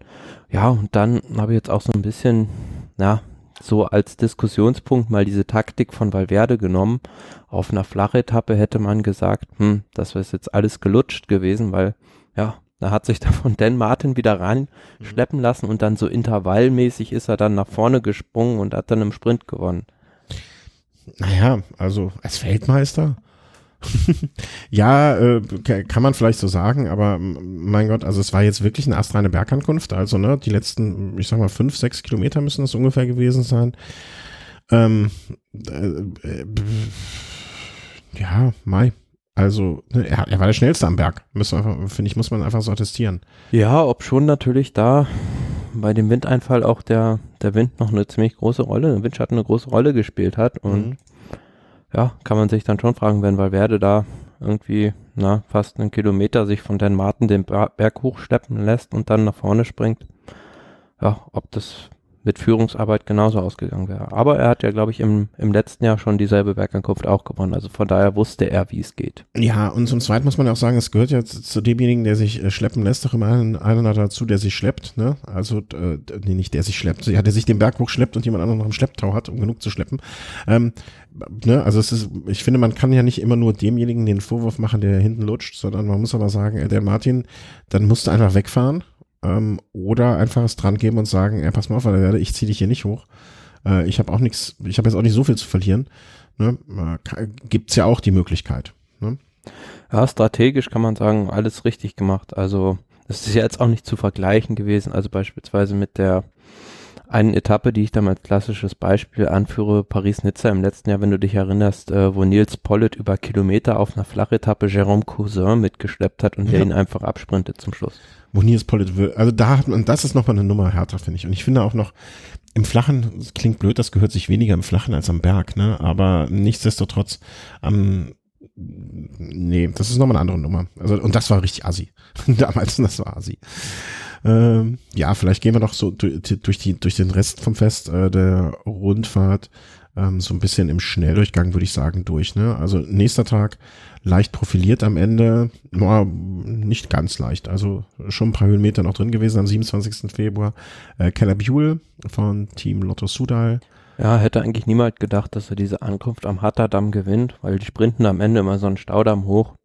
Und ähm, da hätte man jetzt eher einen Valverde vorne erwartet. Ja, ich dachte auch, ich dachte auch, als ich das Ergebnis gelesen habe, Caleb Ewan, äh, äh, dass er dafür stark genug, also ne, am Berg so da stark genug war, um die richtigen Bergfahrer, ne? Also da sind ja jetzt nicht nur, ne, also da könnte man jetzt auch zum Beispiel so ein, äh, wen haben wir denn hier noch? Ein, ja, Thomas Kreuziger, wen haben wir da? Roman Kreuziger, Toni Gallepin, den Martin, also das waren ja einige Fahr Bergfahrer ähm, damit dabei. Und Caleb Ewan würde ich jetzt, jetzt, jetzt nicht unbedingt so als den Prädestinierten da gesehen. Ja, aber die Ankunft hat, glaube ich, auch schon mal John Degenkolb gewonnen. Von daher ist es dann doch noch für den einen oder anderen Sprinter gemacht. Ach, war das diese, ähm, diese in der Kurve, wo es so in der Kurve hochgeht? Genau. Ah, siehst du, man muss solche, mit solchen Bildern kannst du mich catchen. Das weiß ich dann noch. Ja, stimmt, aber da, auch trotzdem, ne, Caleb Hume in meinem Kopf ist das eher, äh, die Ankunft, wenn ich die jetzt noch so vor Augen gehabt hätte, hätte ich eher so einen Sagan äh, Degenkolb, aber immer noch zu schwer für einen Hume. Und ja, Primoz Roglic da äh, immer noch auf Platz drei bei der Etappe und hat das, kann man jetzt auch schon vorwegnehmen, das äh, Liedertrikot dann die ganze Etappe, äh, die ganze Rundfahrt nicht mehr abgegeben. Ähm, nächster Tag äh, Sprint, also ach Kittel, Kittel können wir ja auch mal wieder erwähnen, ne? War auch mit dabei. Ella Viviani vor Fernando Gaviria, äh, Marcel Kittel, Sam Bennett, äh, auch erfreulich auf sechs Bauhaus, also Max Walscheid zehn. Äh, auch ein paar gute Leute mit da vorne gewesen. Aber ja, gute Leute klar, vorne. Also von, den, von den Sprintern war das Who is Who im Prinzip dabei und was mich dann, dann so ein bisschen erstaunt hat, dass das so gut bei diesem UAE-Zug funktioniert hat, dass Christoph für Gaviria die Sprints angefahren hat, weil ich hätte jetzt, ne, wenn ich jetzt Alexander Christoph wäre, dann würde ich mal vielleicht, mich vielleicht auch schwer tun, als Top-Sprinter dann plötzlich sich in den Diensten des anderen Sprinters zu stellen. Ich sag ja, der Christoph ist ein ganz netter Kerl und er hat damit gar keine Probleme. Das ist so meine, meine persönliche Einschätzung. Ob das jetzt stimmt, pff, Meinung. Äh, muss ja nicht immer sein. Aber ähm, du hast mich gerade unterbrochen auf irgendwas. Nee, nicht, nicht unterbrochen, aber ich habe meinen Gedanken ist jetzt weg. Ach so, ähm, Hast du den, äh, komplett anderes Thema, aber hast du den äh, Brief von Marcel Kittel gelesen jetzt zu dieser ganzen Doping-Geschichte? Ja, also, kann man später ja. noch zukommen. Okay, gut. Äh, springen wir jetzt äh, einfach drüber. Ja, dann äh, einfach langer Anlauf und dann eine Bergankunft und äh, an dem Tag waren dann wirklich die Bergfahrer, die, ich sag mal, die richtigen Bergfahrer vorne. Und ähm, da hat Roglic äh, dann auch, würde ich sagen, an dem Tag so hundertprozentig den Sack zugemacht. Ja, hätte man jetzt eigentlich gedacht, dass aus dieser Gruppe heraus, die da oben ankam, dieser neuen Mann, er Valverde der Sprintstärkste ist, aber der hatte an dem Tag nicht die Power, um zu gewinnen und dann hat Roglic das gewonnen. Ja, ist auch so ein, also ich finde immer so Geschichten mit langem Anlaufen, die sind halt sehr kräftezehrend und um den typischen Punch eines Valverdes oder im Kleinen dann auch einem Sagans zu haben, da muss man halt immer noch so ein bisschen was im Köcher haben und ich glaube, dass zumindest bei der Ankunft äh, äh, ihm das alles rausgezogen wurde. Tom Dumoulin auf Platz zwei, der Fahrer vom Team Sunweb. Ähm, äh, unauffällig, oder? Jetzt bei der ganzen Rundfahrt so, hier mal Zweiter an diesem Tag, ansonsten sich immer mal vorne ein bisschen gezeigt, aber ne. Na, rollt sich jetzt auch ein für die Saison, was ich noch so ein bisschen erstaunlicher finde, oder ja, womit man so ein bisschen rechnen konnte, dass jetzt vielleicht David Godu ähm, von Groupama FDG in dieser Saison endlich den Durchbruch schafft. Was heißt endlich? Ist auch erst 22 Jahre alt, aber war ja im letzten Jahr beispielsweise schon bei Mailand Turin auf Platz 5 gelandet am Ende und gilt als ganz, groß, ganz großes französisches Talent. Und da kann man gespannt sein, ob er jetzt auch nicht mal da bei einer Grand Tour schon jetzt vorne mitmischen kann. Hm. Ist, äh, hat dann insgesamt, das kann man sagen, äh, das äh, Trikot des Jugend, äh, wie sagt man, das, das Trikot, das, das, das weiße Trikot, das Jugend, das Jugendlieder wollte ich schon sagen, das Jugendlied, ne, das weiße Trikot äh, bei der Tour gewonnen, hat auch bei der Tour de la Provence äh, bereits das Trikot gewonnen. Also, ja, große Nummer, der kleine Mann. Ähm, letzte Etappe einfach flach, was soll man sagen. Sam Bennett hat diesmal gewonnen vom Team Baranskrohe. Er wird ja noch, er hat glaube ich noch das, ich habe es jetzt gar nicht mitgekriegt, aber diese Tage noch mal ein anderer, woanders gewonnen auch. Es scheint auch gut in Form zu sein, der gute Sam. Ja, klar. Also, wenn du da Gaviria, Ewan, Christoph, Viviani, Bauhaus, Walscheid, ja. McLay schlägst, dann ähm, kannst du nur äh, gut drauf sein. Kann, kannst du sagen, äh, du hast eigentlich das Who is Who der Sprinter geschlagen. Ja, und zeigt ja auch ein bisschen wieder deine These von der vorvorletzten Sendung. Dieses Jahr gibt es viele, viele, viele potenzielle Sprintsieger oder Siegsprinter, wie man so oder so macht Sinn, äh, die man aufnehmen kann. Das war dann jetzt so, ne? Jetzt sind wir, glaube ich, aktuell, wenn ich das auch richtig sehe. Also im Kalender und bei den Rennen. Ähm, und können uns jetzt äh, mal so ein bisschen der Spekuliererei und äh, des Spaßes äh, widmen. Äh, schon eine Stunde, mein Gott, fast. Ja, diese Rennen freuen wir uns. Äh, hast du den nächsten Punkt äh, sehr, sehr schön genannt. Ähm, Strade Bianchi, äh, freuen wir uns? Wir freuen uns sehr, sag ich sogar. Hallo? Ja, also ja, Strade Bianchi ist ja immer mehr im Begriff, den Status eines Monuments zu erlangen, will ich schon fast sagen, weil das ähm, ja sehr, sehr schönes Rennen auf diesen weißen Straßen in der Toskana ist. Ist es dann, also äh, da muss ich jetzt mal kurz intervenieren und wirklich ganz, äh, ganz, ganz vehement dagegen sprechen. Also für mich gibt es Monumente so viele, wie ich Finger in einer Hand habe und das sind fünf. Und da kann keins mehr. Wann ist das, haben wir es nicht, nicht auch schon mal gehabt? Wann ist denn das, das letzte Monument dazugekommen? Ähm, für mich gibt's Monument ist die fünf und das ist gut. Und das sage ich, obwohl ich das äh, Strade Bianchi sehr, sehr, sehr, sehr gerne mag. Die Gegend sehr mag, das Rennen toll finde und, und, und. Ähm, aber nee, Monument, das ist ein so feststehender Begriff äh, für die fünf. Da, da lasse ich nicht einrütteln. Dann müsstest du eins rausschmeißen. Und welches würdest du rausschmeißen wollen? Na, ist so ein bisschen im Begriff Lüttich, Bastogne, Lüttich den Status abzulaufen. Hm, findest du? Ja, kann man jetzt mal gespannt sein. Schauen wir mal, wie das mit dem neuen Parkour in diesem Jahr ist bei Lüttich, Bastogne, Lüttich. Aber hab's ja vorhin schon angesprochen, Bob Jungels im letzten Jahr Lüttich, Bastogne, Lüttich gewonnen. Und das ist eigentlich der blasseste Klassiker gewesen. Ja, das war, jedes Rennen hat man einen schlechten Tag. So, so, sozusagen, ne? Aber nee, also das, das, so, so eine Tradition äh, kann man nicht einfach so von heute auf morgen ändern. Also, ähm, nee, nee. Also Strade Bianchi, äh, es sollte vielleicht so eine, so eine, äh, so wie Klassiker und Halbklassiker, so Halbmonumente geben. Ja, warum kann man das nicht analog benutzen? Äh, also finde ich gut. Also für mich ist Radio Bianchi, wir, wir küren ab sofort. Man muss doch auch, ähm, äh, wie soll man das sagen? So, so Begriffe definieren und besetzen und so. Ne? Also wir haben jetzt den Begriff äh, des Halbmonuments äh, kreiert, besetzt und können, können, da wir das ja jetzt erfunden haben, können wir auch frei wählen, welche wir nehmen. Also wir nehmen jetzt Radio Bianchi. Äh, was nehmen wir noch? Ähm, naja, wir können jetzt jede Saison eins klären, äh, eins dazufügen. Wir, wir fangen jetzt an damit. Also, der, äh, das Halbmonument Strade Bianche ist am kommenden Samstag. Das Samstag, Samstag. Genau, ja. Und ähm, am Tag danach beginnt dann auch die Fernfahrt Paris-Nizza. Ja, lass uns doch erstmal gucken, wer Strade Bianchi gewinnt. Also, so, deiner Meinung nach. Naja, da sind ja schon sehr, sehr starke Fahrer am Start. Also Tisch Benot, der Vorjahressieger beispielsweise, der jetzt nach einem Sturz dann doch noch starten kann. Oder ja, wenn man auch mal guckt, beispielsweise, wen Bora so alles dabei hat. Oder ja, also das schon, sind schon ganz, ganz starke Fahrer mit dabei. Also Valverde im Be zum Beispiel lässt es ja jetzt aus, um sich da auf die Flandern-Rundfahrt zu konzentrieren. Ja, aber mhm. auch Quickstep natürlich wieder mit einer ganz, ganz starken Truppe. Stiba, Alaphilippe. Also ich habe jetzt aber von denen noch nicht so einen richtigen Namen gehört. Ne? Also wir müssen uns jetzt hier schon mal ein bisschen aus dem Fenster lehnen. Du meinst, wer das gewinnt? Hm? Du sag, äh, ich meine, wir haben ja nichts zu verlieren und nichts zu gewinnen, außer unseren Ruf und unsere. Ähm ich sag Greg von Avermaet. Greg von Avermaet? Dann sag ich dagegen, äh, ich, ich bleib im gleichen Land. Mm, und ich glaube, aufgrund dessen, dass er sich schon wirklich sehr gut gezeigt hat, zwar nicht immer gewonnen, aber auf vielen Terrains gut, ich glaube Tim Wellens. Ja, also auch kein schlechter Tipp mit Sicherheit. Aber wir werden sehen. Also ich hoffe, der startet. Ich habe mir die Tage mal die Startliste irgendwo angeguckt. Äh, ich hoffe, es ist ja, irgendwie dabei. Also ja? steht Gut. auf der Startliste. Alles klar. Also ähm, wer noch mittippen möchte, äh, wird das heute, nee, was haben wir morgen wahrscheinlich veröffentlichen. Vielleicht mag dann jemand noch äh, unter dieser Folge kommentieren oder bei Facebook kommentieren oder uns bei Twitter antworten und sagen, wer gewonnen hat.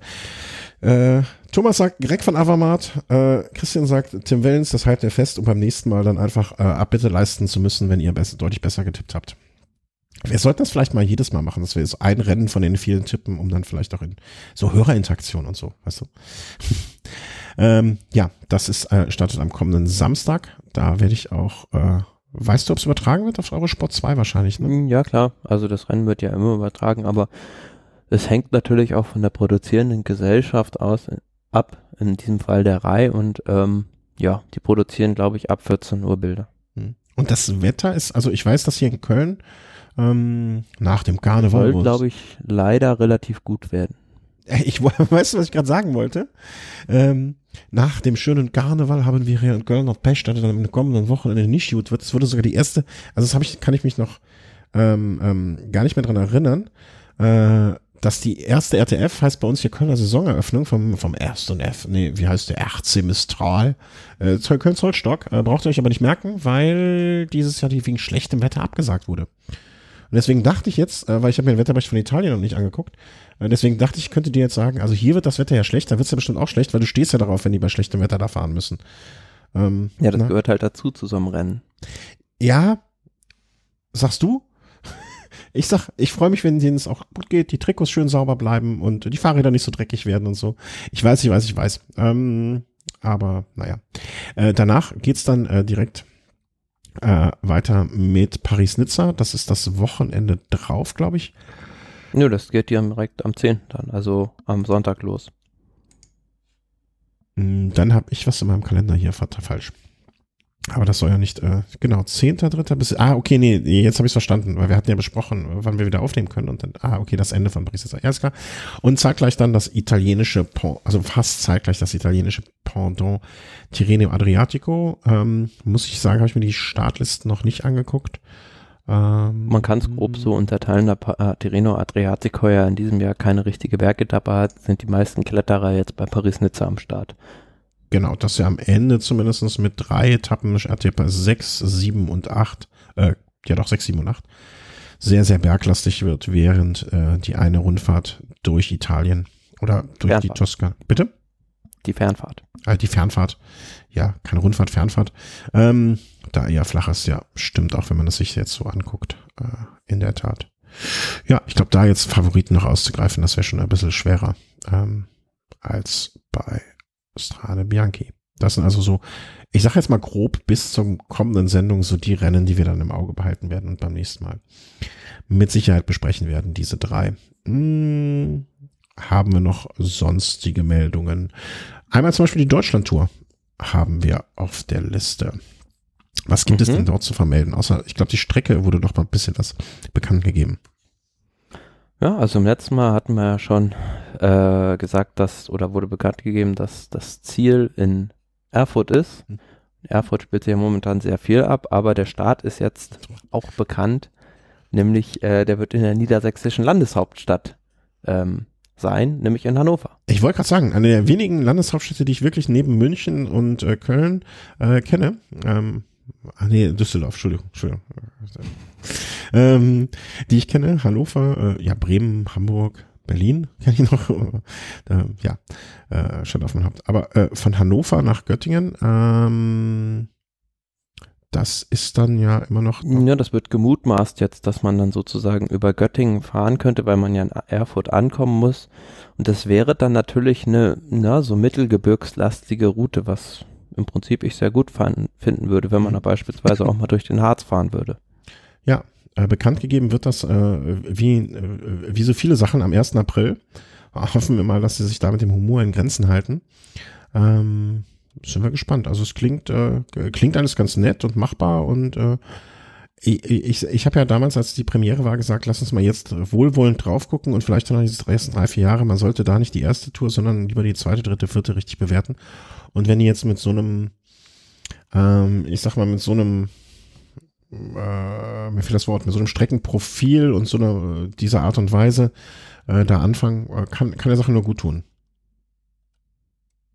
Ja, definitiv. Also ähm, sollte natürlich jetzt nicht zu, zu einseitig sein, also dass man nur Sprintetappen hat oder nur, nur Bergetappen, ähm, ähm, aber ja, halt ein Mix aus allem, das, das macht das Ganze aus. Also, also ich überlege gerade, wo man da jetzt so langfahren könnte, beispielsweise da Richtung Süden, Richtung oder Südosten, Richtung Erfurt da gibt es da schon die ein oder andere Schweinerei, die man sich einfallen lassen könnte. Ja, ich wurde letztens auch, ähm, ne, ich habe ja meistens mal, du, hast mal so oft von der, hast, ich glaube, du hattest du den Begriff davon, ich weiß nicht, der Schattenreaktion der Hörer. Ich bekomme, ab ja letztens von meinem, von einem Arbeitskollegen auch, dass die sind ja die, diejenigen, die das hören, zum Glück sind es nicht so viele, ähm, habe ich da auch verbal Prügel bezogen wegen irgendeiner geografischen Aussage, die ich äh, gesagt habe. Ähm, da habe ich mich mächtig blamiert, glaube ich. Aber äh, ja, wenn wir jetzt äh, von Hannover Richtung Erfurt gehen, ähm, na, da könnte man auch so einen Schlenker durch Tschechien vielleicht noch da einbauen und so weiter. Also, ich sehe da schon, also ich sehe ich sehe da ordentlich Potenzial für Schweinereien, wie du es so sagst. Ja, also beispielsweise gibt es ja so ein, also man war, glaube ich, 2006 das letzte Mal da in dieser Gegend im Harz beispielsweise, ist man diese Hahnklee-Boxwiese beispielsweise gefahren. Also da gibt es schon viele Anstiege. Wer erinnert sich nicht an die Hahnklee-Boxwiese? Natürlich. Bei Wiese denke ich an Heidi. Ähm, viele schöne Sachen. Also 1. April äh, könnt ihr euch in den Kalender machen oder äh, Man kann, glaube ich, auch noch, also die Route wird ja am 1. April präsentiert, glaube ich, mhm. wie du gesagt hast. Und ähm, weiß gar nicht, ob man jetzt noch Streckenvorschläge einschicken kann. Also ich mit meinem geografischen Geschick würde wahrscheinlich, es würde dazu führen, dass die Fahrer nirgendwo irgendwann mal ankommen. Deswegen lasse ich es lieber. Aber äh, in der Hörerschaft wird es vielleicht den anderen geben. Also warum nicht? Ne? Also wenn er einen Hügel vor der, Höhe, vor der Tür hat, äh, soll er sich da mal melden. Ich fände ja auch schön. So, ich glaube die Gegend um Halle, Leipzig, da, da, da, da kann man auch noch ein paar Sachen einbauen. Und es gibt ja auch noch die schöne Veranstaltung von ähm, einem unserer Hörer, Erfurt äh, erfahren, äh, wo es auch durch die Gegend geht. Vielleicht sollte man den einfach mal anrufen und sich fragen und die fragen, was man da noch alles machen kann. Also, ja, ich bin gespannt. Ich, ich lasse das jetzt mal alles äh, ein bisschen ruhen bis zum 1. April und dann packen wir die Kiste nochmal aus und dann gucken wir mal, was sich da äh, so präsentiert. Die Tour de France möchte sich auch präsentieren und das äh, wie jedes Jahr mit einem grandiosen, äh, wie nennt man das nochmal? Grand, Grand, Grand Depart. Grand Depart. Ähm, und das soll 2021, also dieses Jahr äh, Brüssel. Ähm, und im mhm. Jahre 2021 soll es dann die Tour de France 2021 in Dänemark geben. Warum nicht? Finde ich äh, ja, freundliche 2020 in Nizza. Bitte?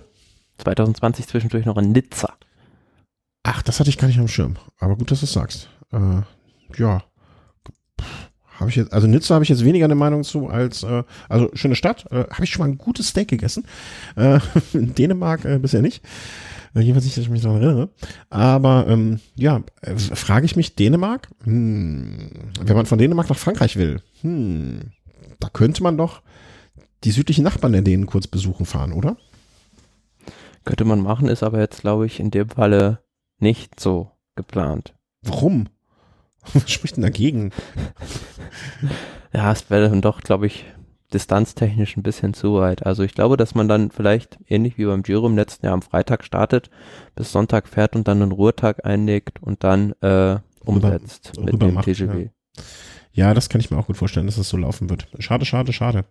Aber naja, also es freut mich für die Dänen. Äh, Dänemark ist eine sehr schöne, sehr fahrradfreundliche Stadt.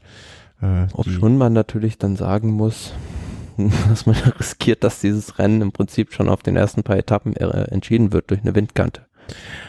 Ja, aber ob das jetzt, ob du die Windkante jetzt in Belgien hast oder in Dänemark, das macht jetzt auch keinen Ja, Sinn, aber ne? das ist noch viel exponierter da. Ja, aber. Aber so wie ich es jetzt verstanden hat, gibt's da direkt, geht es da direkt am Meer entlang. Aber das hatten wir in den Niederlanden doch auch. Also du kannst ja jetzt nicht jede Rundfahrt äh, deswegen äh, nur noch im Landesinnere. Äh, ja, aber da wurde ja beispielsweise die Tour de France 2015 wurde ja auf dieser Windkante nach Neltje Jans entschieden, als Quintana die Minute verloren hat. Ja, muss Quintana vorne fahren, dann hat er, muss er aufmerksam sein. Äh, es ist nicht immer nur bergauf, bergab. Also, nee, das, ich finde das gut. Äh, es wird doch immer gesagt, ne? Also eins deiner Argumente auch ist immer, bergab fahren muss man auch können. Und ich sag, Windkante muss so man auch fahren. Ja. ja. Also es gehört auch, es ist eine Disziplin des Radsports. Und wenn du eine Tour gewinnen willst, dann gehört das auch mit dazu. Würde ich einfach mal ganz, äh, ganz frech behaupten. Also insofern alles gut. Und gönn den Hotdog essenden denen doch mal was. Gibt ja, und wir hatten ja auch, glaube ich, wann war das? 2012 hatten wir doch schon den Giro-Start in, in Dänemark auch, in Herning, glaube ich. Boah, das erinnere ich nicht mehr. 2012, da habe ich geheiratet im Jahr, da hatte ich andere Dinge zu tun. Also, also jetzt Planung und so. Ne? Also, äh, aber stimmt, sind die nicht über so eine Brücke gefahren da auch? Ähm, ich erinnere mich, nur, habe nur noch so ein Bild vor Augen. Aber genau, also 2012 Etappe 1 Herning Herning und äh, oder es gab einen Prolog und dann gab es zwei Etappen noch äh, da in der Gegend Herning Herning und Horsens Horsens. Ja, ich denke mal, das wird dann auch so ein bisschen, ich will nicht sagen Vorbild der Geschichte sein, ne, aber so in der Art wird es dann wahrscheinlich auch ablaufen. Schön, schön, schön. Ähm, 2021 Dänemark. Ich freue mich für euch. Wenn es sonst keiner tut, ich mache es auf jeden Fall. Ähm, und wenn wir uns gerade schon mal in guter Stimmung und beim Freuen befinden, dann machen wir noch mit den schönen sonstigen News weiter, die sich so angesammelt haben und die wir jetzt einfach mal in einem oberen, äh, nee, wie sagt man, in, uh, unter dem Oberbegriff subsumieren. Ja, und da hast du in erster Linie Sachen rausgefunden, beziehungsweise aufgetan, gesammelt, Meldungen und ähm, da sind ein paar Sachen bei, wo ich mir denke, ja, kann klappen, och, wie doof und äh, was für ein Dreck italienische Fans möchten sich ernst oder haben sich ernsthaft in den Kopf gesetzt oder haben darüber nachgedacht, ähm, dass man vielleicht die Möglichkeit hat, ein italienisches äh, Radsportteam mal äh, ja Crowd als Crowdfunding, als äh, das Geld einfach so auf diese Art und Weise einzusammeln. Ja, also die Gazzetta dello Sport beziehungsweise Valerio de Moli, einer der, wie soll man sagen, Thinktanks des Landes hat diese Idee ins Spiel gebracht. Genau herum, genau gesagt hat er, ähm, ja, gesagt, also es gibt 5,5 Millionen Radsportbegeisterte Fans in Italien. Wenn jeder 10 Euro gibt, hat man ein Budget von 50 Millionen. Absolut, also das ist so einleuchtend und so einfach, dass ich mir denke, das kann nicht klappen. Ähm, obwohl, wenn man es jetzt mal blöd sagt, ne, also dieser Podcast hier, den wir hier machen, der wird ja auch von Hörern finanziert. Ne, also äh, ihr finanziert, was wir hier tun. Also nicht, dass wir jetzt Geld dafür kriegen, aber alle Kosten, die entstehen, werden von Hörern finanziert. Und warum soll das bei einem Radsportteam im Großen auch nicht funktionieren, äh, nicht auch funktionieren? Dann habe ich aber weiter drüber nachgedacht und der zweite Punkt ist einfach, ähm, für die Fahrer muss, also weißt du, du musst einfach mal das Geld einsammeln. Ja. Und hast dann Budget für eine Saison. Bloß wird der, welche Planungssicherheit steckt für einen Fahrer dahinter, ne? Oder hast du da nur eine Gruppe von Hasardeuren, die sagen, ich mache jetzt einen Einjahresvertrag, greift das Geld ab und dann ist es gut. Naja, du kannst ja auch sagen, hm, nicht jeder gibt 10 Euro, sondern 30 Euro, dann hast du schon das Budget für drei Jahre. Mhm. Würdest du 30 Euro für ein deutsches äh, Radsportteam äh, bezahlen? Na klar. Also als Radsportfan schon, logisch. Ich auch, aber wie viele andere würden das auch machen? Und äh, ist das jetzt irgendwie bei so diversen. Ja, das äh, ist halt die Frage, ob man damit dann alle erreichen kann. Aber da würden ja mit Sicherheit nicht nur italienische Radsportfans Geld geben, sondern auch ausländische. Was? Den Italienern da Geld geben, dass die uns noch die, die, die, die uns noch die Siege wegschnappen, der Italiener. Der Italiener schnappt uns die Siege weg.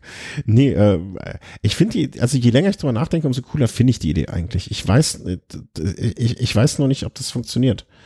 Äh, und wie das jetzt rechtlich funktioniert. Ne? Soll man jetzt sagen, alles klar, wir starten jetzt im März damit wir jetzt äh, bis zum August, wenn die Verträge auslaufen von den Fahrern, äh, uns die uns die einkaufen können. Und wenn wir bis dahin äh, die Summe von, äh, 40, sagen wir mal, wollen wir mal bei 30 Millionen irgendwie bleiben. Wir bis dahin 30 Millionen haben, geht, wird das Projekt gestartet. Wenn nicht, dann geht's komplett zurück und alle kriegen ihr Geld zurück oder wie ne, über das. Ich meine, andererseits, wenn man sich ja, über das müsste das dann halt Prozedere auf so, so einem zentralen Konto sammeln und dann würde man halt versuchen, das umzusetzen, die Fahrer an Land zu ziehen, den technischen Stab, den medizinischen Stab und was alles dazugehört. Und wenn das halt nicht funktioniert, dann kriegt halt jeder sein Geld zurück. Hey, wo sind die, die 30 Millionen? Hey, Luigi ist weg. Hä?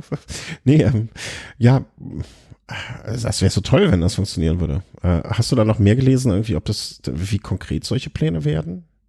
Na, es ist jetzt einfach ein Vorschlag, also eine Idee, wie, weil die halt sehr, sehr händeringend nach Sponsoren zum einen suchen mhm. und zum anderen unbedingt wieder ein World Tour Team haben wollen.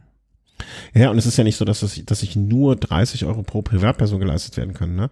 Also wenn jetzt, äh, keine Ahnung, äh, ähm, ähm, ähm, Gibt damit Sicherheit auch Adriano Menschen, die gerne mehr geben. Adriano Celentano, Albano und Romina Power ihre Portemonnaies aufmachen, ist das natürlich auch gern gesehen. Ja. Herr Berlusconi, wo sind Sie, wenn man sie braucht? Äh, das, äh, charmante Idee. Also ich werde immer mehr Freund davon. Vielleicht, äh, vielleicht sollten wir ein deutsches Proto-Team übernehmen. genau. Wir schreiben dann vornherein fest, dass wir die Teamchefs werden. Nee, möchte ich, also, äh, nee, ich möchte, also ich möchte ja nicht arbeiten so viel dafür.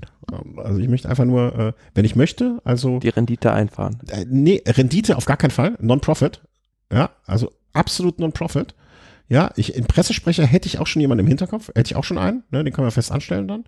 Ähm, ich würde mich so ein bisschen als Busfahrer sehen der ganzen Geschichte. Ja, also schlimmer als irgendwie so ein Ziel-Ding um, umzufahren, kann es auch nicht werden. Also da ist auch schon alles passiert.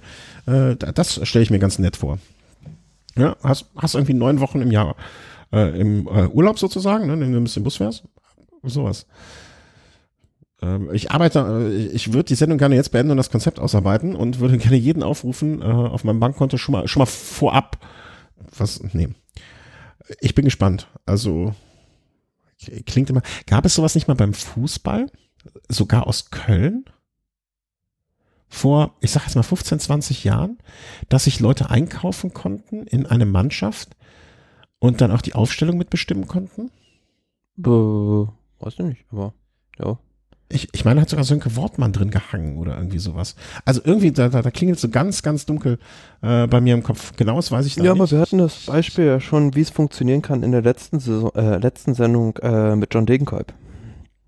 Mm. Der Paris, dieses Paris-Roubaix gerettet hat. Ach so. Ja, du meinst im, im Prinzip ein Spendenaufruf, der erfolgreich ist. Äh, ja. Ja, aber ich glaube, mit diesem Fußballteam, das war sogar noch näher dran. Also das war an der Idee, die jetzt da aus Italien kommt, noch näher dran.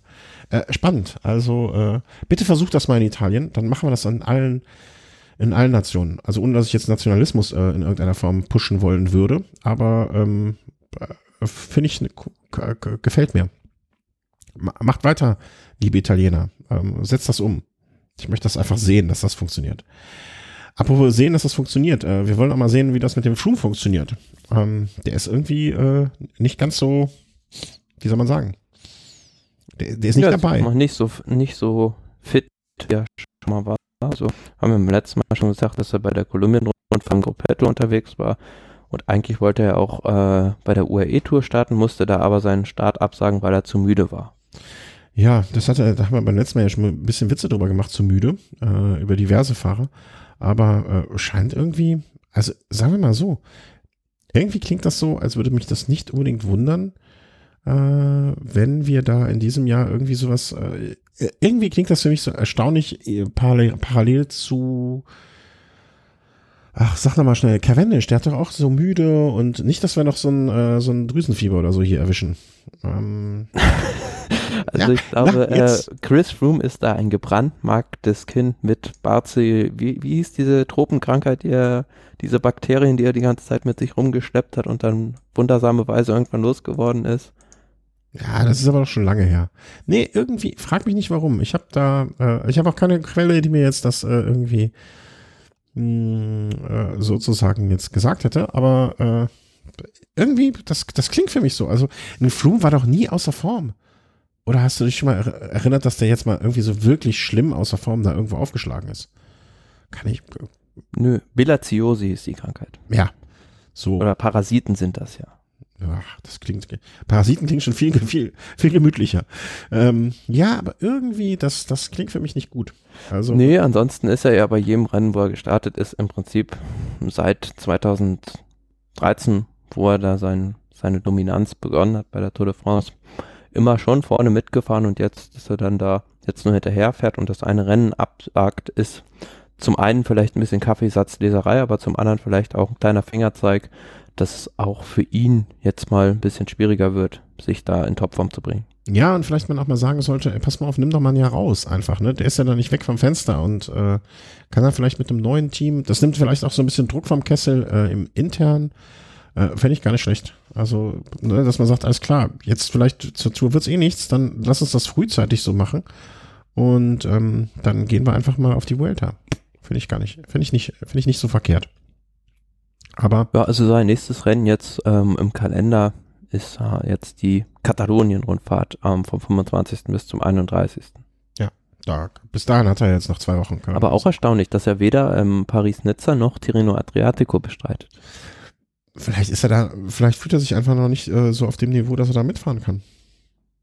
Also, ne, und, und, und ich mal, eben haben wir gemeint, bei Bardet und Pinot, ne, gut für den Kopf, da mal gesiegt haben. Vielleicht ist das, äh, sagen die Trainer immer auch, ey, pass mal auf, bevor der jetzt noch eine Rundfahrt hinten im Gruppetto rumfährt und komplett den moralischen kriegt, lass, lass ihn lieber noch ein bisschen trainieren. Kann, kann ich mir gut vorstellen.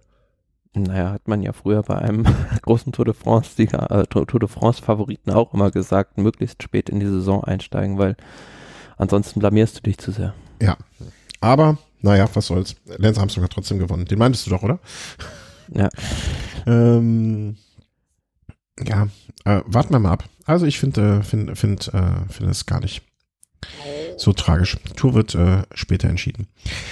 Kommen wir äh, zu Education First. Äh, oder wie ich es nenne, sehr gerne die, die bunten Raffa-Trikots auf, auf Rädern. Ähm, die haben, war das nicht die Nummer mit diesem Fahrer, der immer hin und her geschoben wurde, sozusagen? Mit dem Mhm. Berater? Okay, Das war Sosa. Okay, der andere.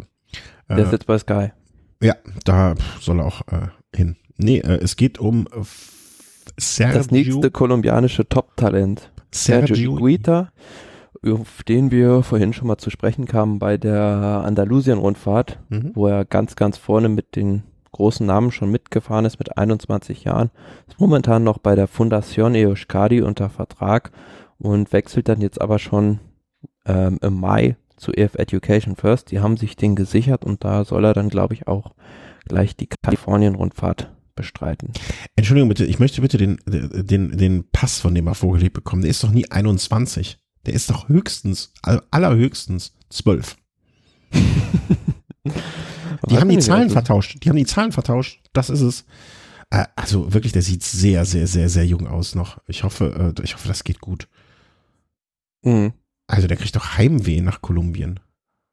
Ja, aber was ist ja immer das Problem? Also klassisch gesagt, also ist ja jetzt kein Radsport-spezifisches Problem. Beispielsweise, wenn du Mhm. guckst im Boxen, die äh, Kubaner, die super Amateurboxer gewesen sind und da alles gewonnen und dominiert haben, aber im Profiboxen haben sie sich oft schwer getan, weil sie dann nach Europa kamen und dann eher das gute Essen genossen haben und äh, irgendwann auch Heimweh hatten. Okay. Äh, Wenn du das sagst, wird das so stimmen. Also ich hoffe, der wird hier eine WG mit dem äh, Daniel Felipe Martinez gründen. Der ist ja auch ein, 22 und Kolumbianer. Ähm, mal gucken, ob, ob der Pass richtig ist. Und äh, dann, dann sollen sie hier noch Rigoberto Uran mit da reinnehmen als El Dienstältester mit 32. Also, Ja, aber es ist spannend, also bei den Kolumbianern, die sind oft, wir sehen es bei Bernal und Sosa jetzt auch oder bei Quintana sehr früh sehr gut, also sind da sehr weit und ähm, können schon vorne mitfahren. Aber bei Quintana verflacht die Kurve ja jetzt immer so ein bisschen mehr und ich glaube, generell gibt es halt schon so eine Aussage, die sich da tätigen lässt, dass es dann doch auf die Anzahl eher Profijahre eher ankommt als auf, auf ähm, das reine Alter. Also ich habe Mhm. letztens jetzt auch ein Interview gelesen mit Gerald Ziolek, der jetzt glaube ich auch erst 33 ist, jetzt aufgehört hat und bei so einem kleineren Kölner Team jetzt Manager ist und der hat halt gesagt, ne, es ist gar nicht so früh, wie ich aufgehört habe, wenn man guckt, dass ich mit 18 schon deutscher Meister geworden bin. Ja, das stimmt. Das kann, also es kommt eher so auf Lebenskilometer oder, oder Profijahre sozusagen. Äh, was so Geschichten wie Rebellin und ähm, na, wie heißt er nochmal? Der Vuelta-Sieger, Chris Horner, natürlich nochmal ein bisschen verrückter machen. Aber insgesamt Übrigens auch ein Übrigens auch ein Fahrer, Sergio Iguita aus diesem, ja, Manzana Postobon Team, also dieses kolumbianische Team, das jetzt auch mit Molano beispielsweise wieder ein Talent hervorgebracht hat. Also die haben auch schon seine eigene Talentschmiede und ähm, ja, Manzana Postobon ist übrigens so ein, äh, so ein Erfrischungsgetränk. Mhm. Mhm. Mhm. Insgesamt Education First eine ziemlich, ich sag mal, zum einen natürlich absolut bunte, aber auch äh, eine sehr junge Truppe, ne? Wenn man sich das, das ist vor allem, Ja, ich, ich wüsste mal gerne, ob es irgendwo so eine Statistik gibt, wie alt ein Team so im Schnitt ist. Ne? Weil ich sehe da, also ich würde mal behaupten, so äh, ja, 27, 28 wird da so ungefähr der Schnitt liegen. Äh, Martin Breschel ist mit 734 äh, und Sebastian Lang Langewelt äh, die wirklich ältesten. Ne? Also ich glaube, der, der, der drittälteste ist der Schnurrbart äh, von, ähm, na, wie heißt der? Mitchell Docker. Der, der ist der älteste. Ähm, sehr, sehr junge Truppe. Also gefällt mir gut. Also bin gespannt. Ich hoffe nur, dass das für den Zwölfjährigen äh, Sergio gut geht. na, immerhin die Trikotfarbe kennt er schon. Die Trikotfarbe, in der Tat, also vielleicht hat er auch nur gesagt, ich gehe dahin, weil dann bleiben die Trikots gleich. Da brauche ich nicht einen neuen, äh, neues Farbwaschmittel kaufen. Also insofern äh, brauche ich nicht so, Sich umdenken. Ähm, apropos Umdenken. Bei manchen äh, tritt kein Umdenken in Bezug auf einen anderen Punkt ab. Und das ist jetzt, äh, ja, sozusagen der Downer der Sendung, damit wir aber danach uns noch mal ein bisschen fröhlich stimmen können. Zusammengefasst, äh, es gibt in Erfurt doch noch ein äh, Dopingzentrum. Äh, es war jetzt die Aktion, äh, wie hieß es? Ja, aber auch den falschen. Adalas. Wie hieß sie? Operation Adalas. Adalas, genau. Operation Adalas. Äh, die ganz kurze Zusammenfassung ist wahrscheinlich, äh, korrigiere mich an den Punkten, an denen ich falsch liege, ähm, äh, wie auch schon vor längerer Zeit äh, in Norditalien äh, war es so, dass mehrere, also dass nicht nur Radsportprofis, sondern Profis insgesamt aus verschiedenen Sportarten, es geht da auch um, ähm, ähm, wie heißen sie hier, Langläufer und so, äh, aufgefallen, auffällig geworden sind und dann sind einige Fahrer auch nach vorne geprescht und äh, haben ihre paar schlaflosen Nächte ähm, beendet. Naja, also ausgelöst wurde diese ganze Ermittlungsaktion, die von den österreichischen und von den deutschen Behörden ausgeführt wurde, ähm, durch ähm, Johannes Dürr, einen ehemaligen Langläufer ist er, glaube ich, gewesen, der mehr oder weniger ja, über seine Praktiken erzählt hat und ähm, daraufhin haben dann Ermittlungen begonnen und ähm, bei der nordischen Ski-WM in Innsbruck wurde dann zugeschlagen und äh, Darf ich eine Sache fragen? W wann war die? Also ich, ich habe mit nordischen Sport nichts am Hut, also gar nichts. War das jetzt vor kurzem? Die nordische Ski-WM, ja? die war jetzt, glaube ich, ähm, vor zwei Wochen. Ah, okay, gut. Und da wurde dann zugeschlagen, das habe ich gar nicht mitbekommen so richtig. Genau, und zeitgleich aber auch dann in Erfurt, wo man dann unter anderem ähm, nicht in der Praxis von Marc Schmidt, sondern in einer privaten Garage einen Kühlschrank mit äh, rund 40 Blutbeuteln gefunden hat. Wenn ich jemandem vertraue, dann jemandem, der in seiner privaten Garage einen Kühlschrank stehen hat, ja, da, da ist die Kühlkette immer gewährleistet, da braucht man sich überhaupt keine Sorgen machen. Also das wäre sowas, wo ich mein Leben wirklich 1A zu 100% anvertrauen würde. Da würde ich mir gar keine Sorgen machen. Ja, aber das äh, Skurrile daran ist ja im Prinzip, dass er dieses ganze Doping Gesteck, äh, also sprich auch diese Zentrifugiermaschine ähm, von Stefan Matschina gekauft hat, wahrscheinlich auch diesen Kühlschrank und Stefan Matschina war ja damals der Manager von Bernhard Kohl. Ja. Was der, also das war ja die Geschichte damals in Österreich, die worüber, ich glaube 2006 kann das sein, äh, Schumacher und Kohl gestolpert sind. Ähm, 2008. Acht, ich wusste eine gerade Zahl noch. Ähm, und äh, wie perfide also äh, wie perfid ist, sich das alte Dopingbesteck von jemandem, der sagt, ich höre auf mit dem Scheiß, äh, zu kaufen Secondhand und dann zu sagen, ah komm, äh, hier pack mal alles auf den LKW, fahren wir nach Erfurt, bauen wir da wieder auf, machen wir weiter. Also, mal, äh, ja, ist halt abgezockt, abgezockt bis zum geht nicht mehr oder oder äh, ne, also so komplett skrupelfrei. Ja, und im Radsport ist ja dieser Marc Schmidt schon eine bekannte Person. Der war früher unter anderem Teamarzt beim Team Gerolsteiner und dann später bei Milram ist er dann aber irgendwann, ähm, wurden seine Dienste nicht mehr, war die nicht mehr gerne gesehen. Da ist er dann abgelöst worden. Aber bei Gerolsteiner war er unter anderem mit einem gewissen Ernst Jakob für die Medizin der Mannschaft verantwortlich. Und dieser Ernst Jakob war jahrelang ein Schüler von Josef Keul und Josef Keul, ja, der hat an der berüchtigten Universitätsklinik in Freiburg gearbeitet. Also so hängt dieses alles in einem Netz zusammen. Mann, Mann, Mann. Also. Aber es war bezeichnend, also ja, also dass schon damals Bernhard Kohl auf diesen Mann aufmerksam gemacht hat, aber ja, man hatte damals noch keine, wie soll man sagen, rechtliche Handhabe dagegen, um dagegen vorzugehen. Mhm. Ja, aber jetzt ähm, ist es ja so, dass die Gesetze da recht streng sind auch und ähm, man jetzt auch die Möglichkeit hat, im Gegensatz zu der Operation Puerto 2006, die Identität dieser Blutbeutel recht mühelos festzustellen, was dann jetzt auch die Ermittler in den kommenden Tagen und Wochen tun werden.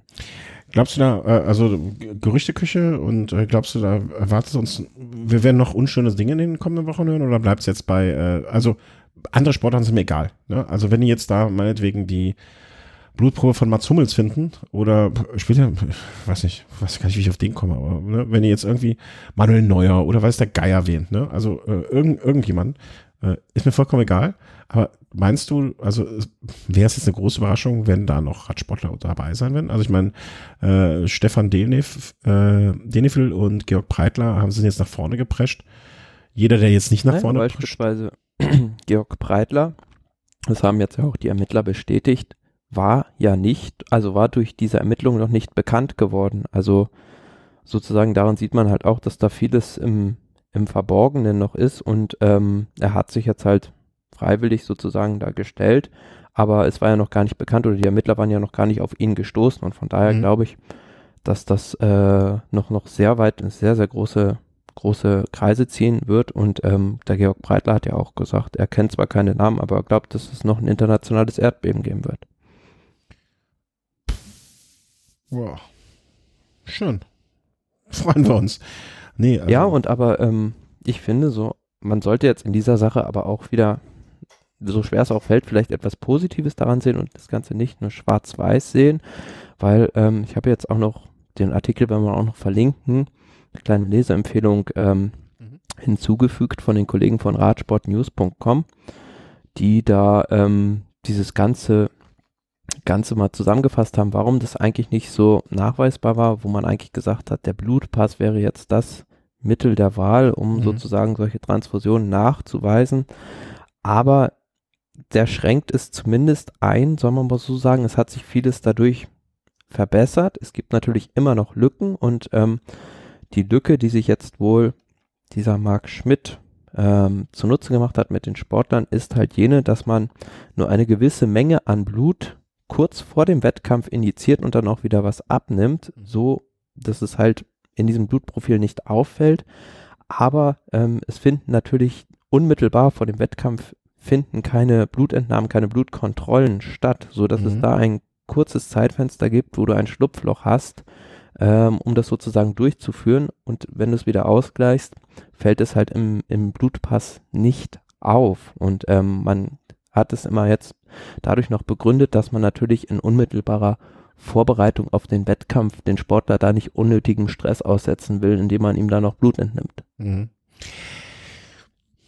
Ja, also ich glaube auch, es war da immer, also das, das, der, das Rennen zwischen den Dopingkontrolleuren und den Dopern war immer schon äh, ein Katzen, nee, nicht Katz und Maus, hier Has- und Igel-Rennen, ne? Also der, der, der Igel war schon immer da und ähm, so, so war es immer und wird es auch immer bleiben, befürchte ich. Ähm, ich, ich sehe das ein bisschen ja, so. Das ist äh, ich ich sehe das so ein bisschen wie ein Fahrradschloss. Ne? Also du kriegst, wenn du es willst, kriegst du jedes Fahrradschloss geknackt. Irgendwann. Mit welchen Mitteln auch immer. Ja. Und äh, wenn hinterher das Fahrrad auch mal ein wenig kaputt ist. Aber du versuchst es dem Dieb immer schwerer zu machen als möglich. Und ich glaube, so muss man das mit Doping auch sehen. Man muss einfach den Dopern und beziehungsweise den Ärzten es auch dann so schwer, wie es irgendwie möglich geht, machen. Ja. Und man muss, glaube ich, einfach mit äh, sich nicht der Illusion hingeben, dass man immer alle dopingfrei kriegen wird, aber einfach so viele wie möglich und es so schwer wie möglich und auch so teuer wie möglich und so aufwendig wie möglich machen. Das kann ja nur der Weg sein. Oder finde ich zumindestens.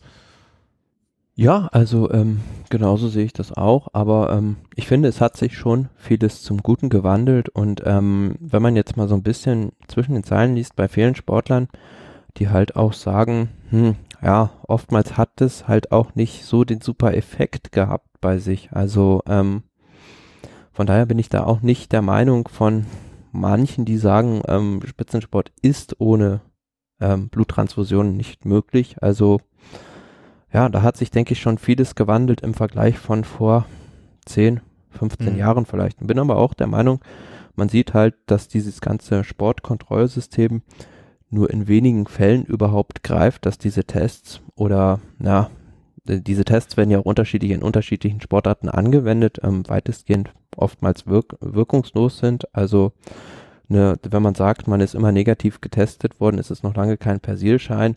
Und ähm, ich finde auch, ja, da müssen halt, wie es jetzt wieder gezeigt wurde, viel mehr noch externe Staatsanwälte ran. Hm. Ja, man muss das vielleicht, also man muss das auch mal aus, aus der eigenen Hand rausgeben, damit man von außen drauf gucken kann. Aber äh, wie du sagst, also ich würde das auch jetzt, ich, ich sehe das ja durchaus nicht nur negativ, äh, im Gegenteil. Also der eine Punkt, es wird den Leuten immer schwerer gemacht und der andere Punkt ist, äh, dass vielleicht auch ähm, es so ist, dass der Aufwand nicht mehr zu einem ähm, da muss ich eben dran denken, wie du es genau beschrieben hast nochmal, ne? Also, dass man kurz vor dem Start eine kleine Menge injiziert. ich wüsste mal, und das wird mir keiner beantworten können, aber wie viel das dann prozentual überhaupt noch ausmacht. Und muss ich mir als Sportler auch überlegen, ne, das war eben so ein bisschen flapsig dahergesagt, aber der Kühlschrank, der da in der Garage von irgendjemand steht, ähm, würde ich für diesen, also ist dieser marginale Vorteil so groß, ähm, dass ich dafür das Risiko ja, eingehe.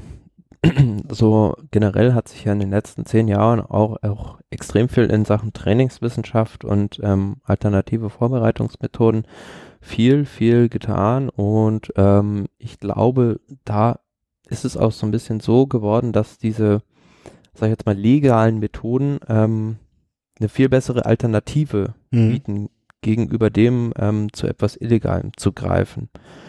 Und ähm, ja, vielleicht noch zwei Gedanken dazu. Ähm, der Stefan Matschiner, also dieser Manager, der hat auch ein Interview gegeben und hat auch gesagt, ähm, eigentlich müsste man die Trainer noch viel mehr in die Verantwortung nehmen, weil ein Trainer muss eigentlich merken, wenn sein Athlet plötzlich solche Leistungszuwächse hat. Wenn er es nicht merkt, verschließt er entweder die Augen oder ist ein ganz schlechter Trainer. Mhm. Und ähm, da ist es ja auch so, dass dieser Marc Schmidt ähm, sozusagen eine äh, blütensaubere Seite hatte, wo er ein sauberes Geschäft hatte. Er hat nämlich ähm, junge Athleten ähm, in Thüringen untersucht, also auf ihre ganz normalen sportmedizinische Tauglichkeit. Mhm. Und auf der anderen Seite hat er halt dieses Geschäft betrieben. Und ähm, da muss man halt noch viel mehr die Trainer in die Pflicht nehmen, die halt bei ja, verdächtigen Leistungen halt Alarm schlagen müssen. Mhm. Ja, andererseits, ne, wenn, wenn du überlegst, dass du als Trainer jetzt im Verband äh, vielleicht auch davon abhängig bist, dass deine Fahrer Leistungen erbringen, damit du die Förderung bekommst und damit dein, dein weißt du, da beißt sich die Schwanz, äh, da beißt sich die Schwanz ein bisschen äh, in die Maus, äh, die Katze, ähm, ne, weil alle deine Fahrer kann, ja, es, ist dein Job gefährdet, ist, ist, ne?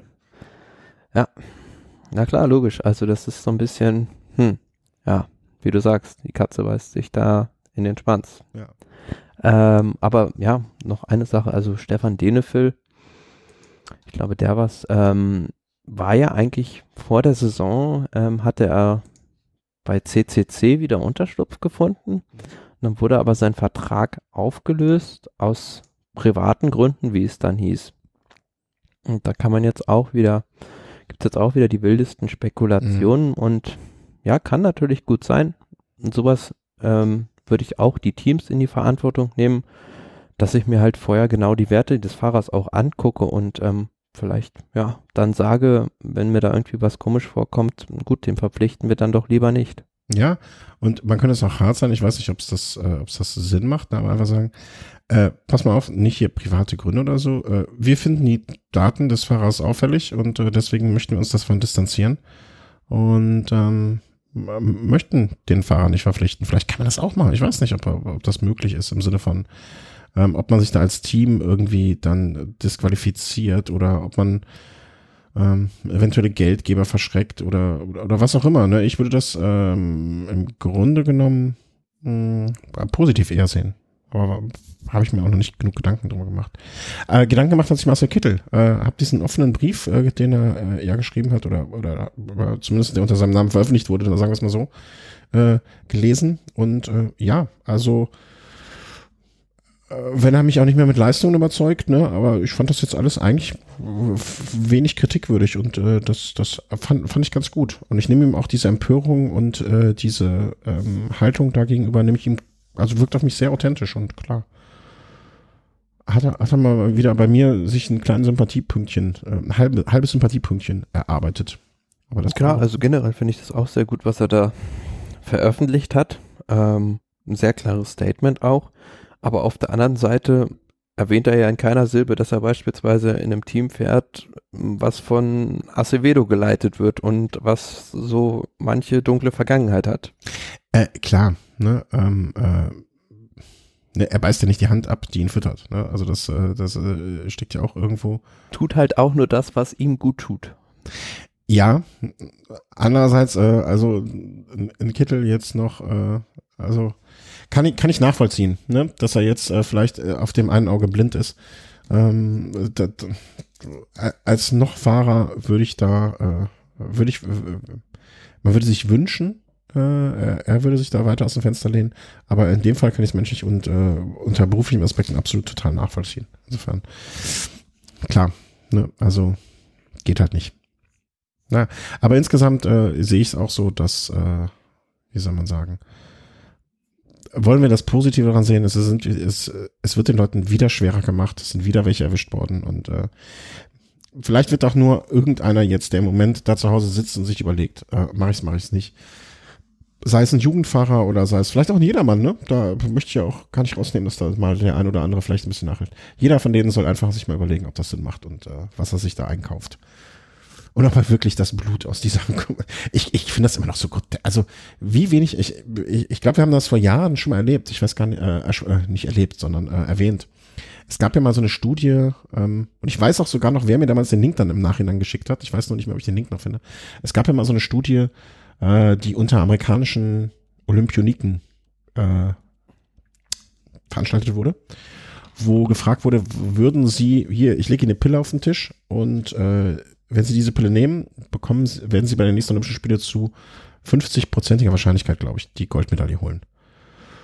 Und das Risiko, das sie damit eingehen, ist, äh, dass sie zu 50 Prozent in den nächsten vier Jahren an Krebs sterben oder irgendwie sowas. Äh, irgendwie so, so, ein, so ein Drohszenario, was so, so oder so ähnlich war. Und es war wirklich eine erschreckend hohe Anzahl an Leuten, die gesagt hat, gib mir das Zeug. Deswegen, weiß auch nicht. Mein Gedanke, ich würde nichts aus dem fremden Kühlschrank nehmen. Außer er steht in einer Bar, ist schön gekühlt und da drin ist liegt Bier. so, haben wir jetzt noch am Ende mal gelacht. Nee, äh, gut, dass sie erwischt wurden. Äh, sollen mehr erwischt werden und ähm, damit äh, unsere Kinder irgendwann mal in einem möglichst sauberen Umfeld äh, Sport treiben können. So. Wir haben uns grob schon auf einen Termin festgelegt, den werden wir jetzt nicht bekannt geben, weil wer weiß, was passiert, aber der wird gar nicht so bald sein. Und äh, ja, ich bedanke mich bei dir, Thomas. Es war super und sehr schön. Ja, danke bedanke mich bei den Hörern, dass ihr jetzt uns zugehört habt, äh, euch hoffentlich nicht gelangweilt hat, äh, dass ihr, äh, ich hoffe nicht, heute nicht so viel gegähnt habt, wir aber trotzdem über den Profisport sprechen konnten. Und auf bald. Tschüss. Tschüss.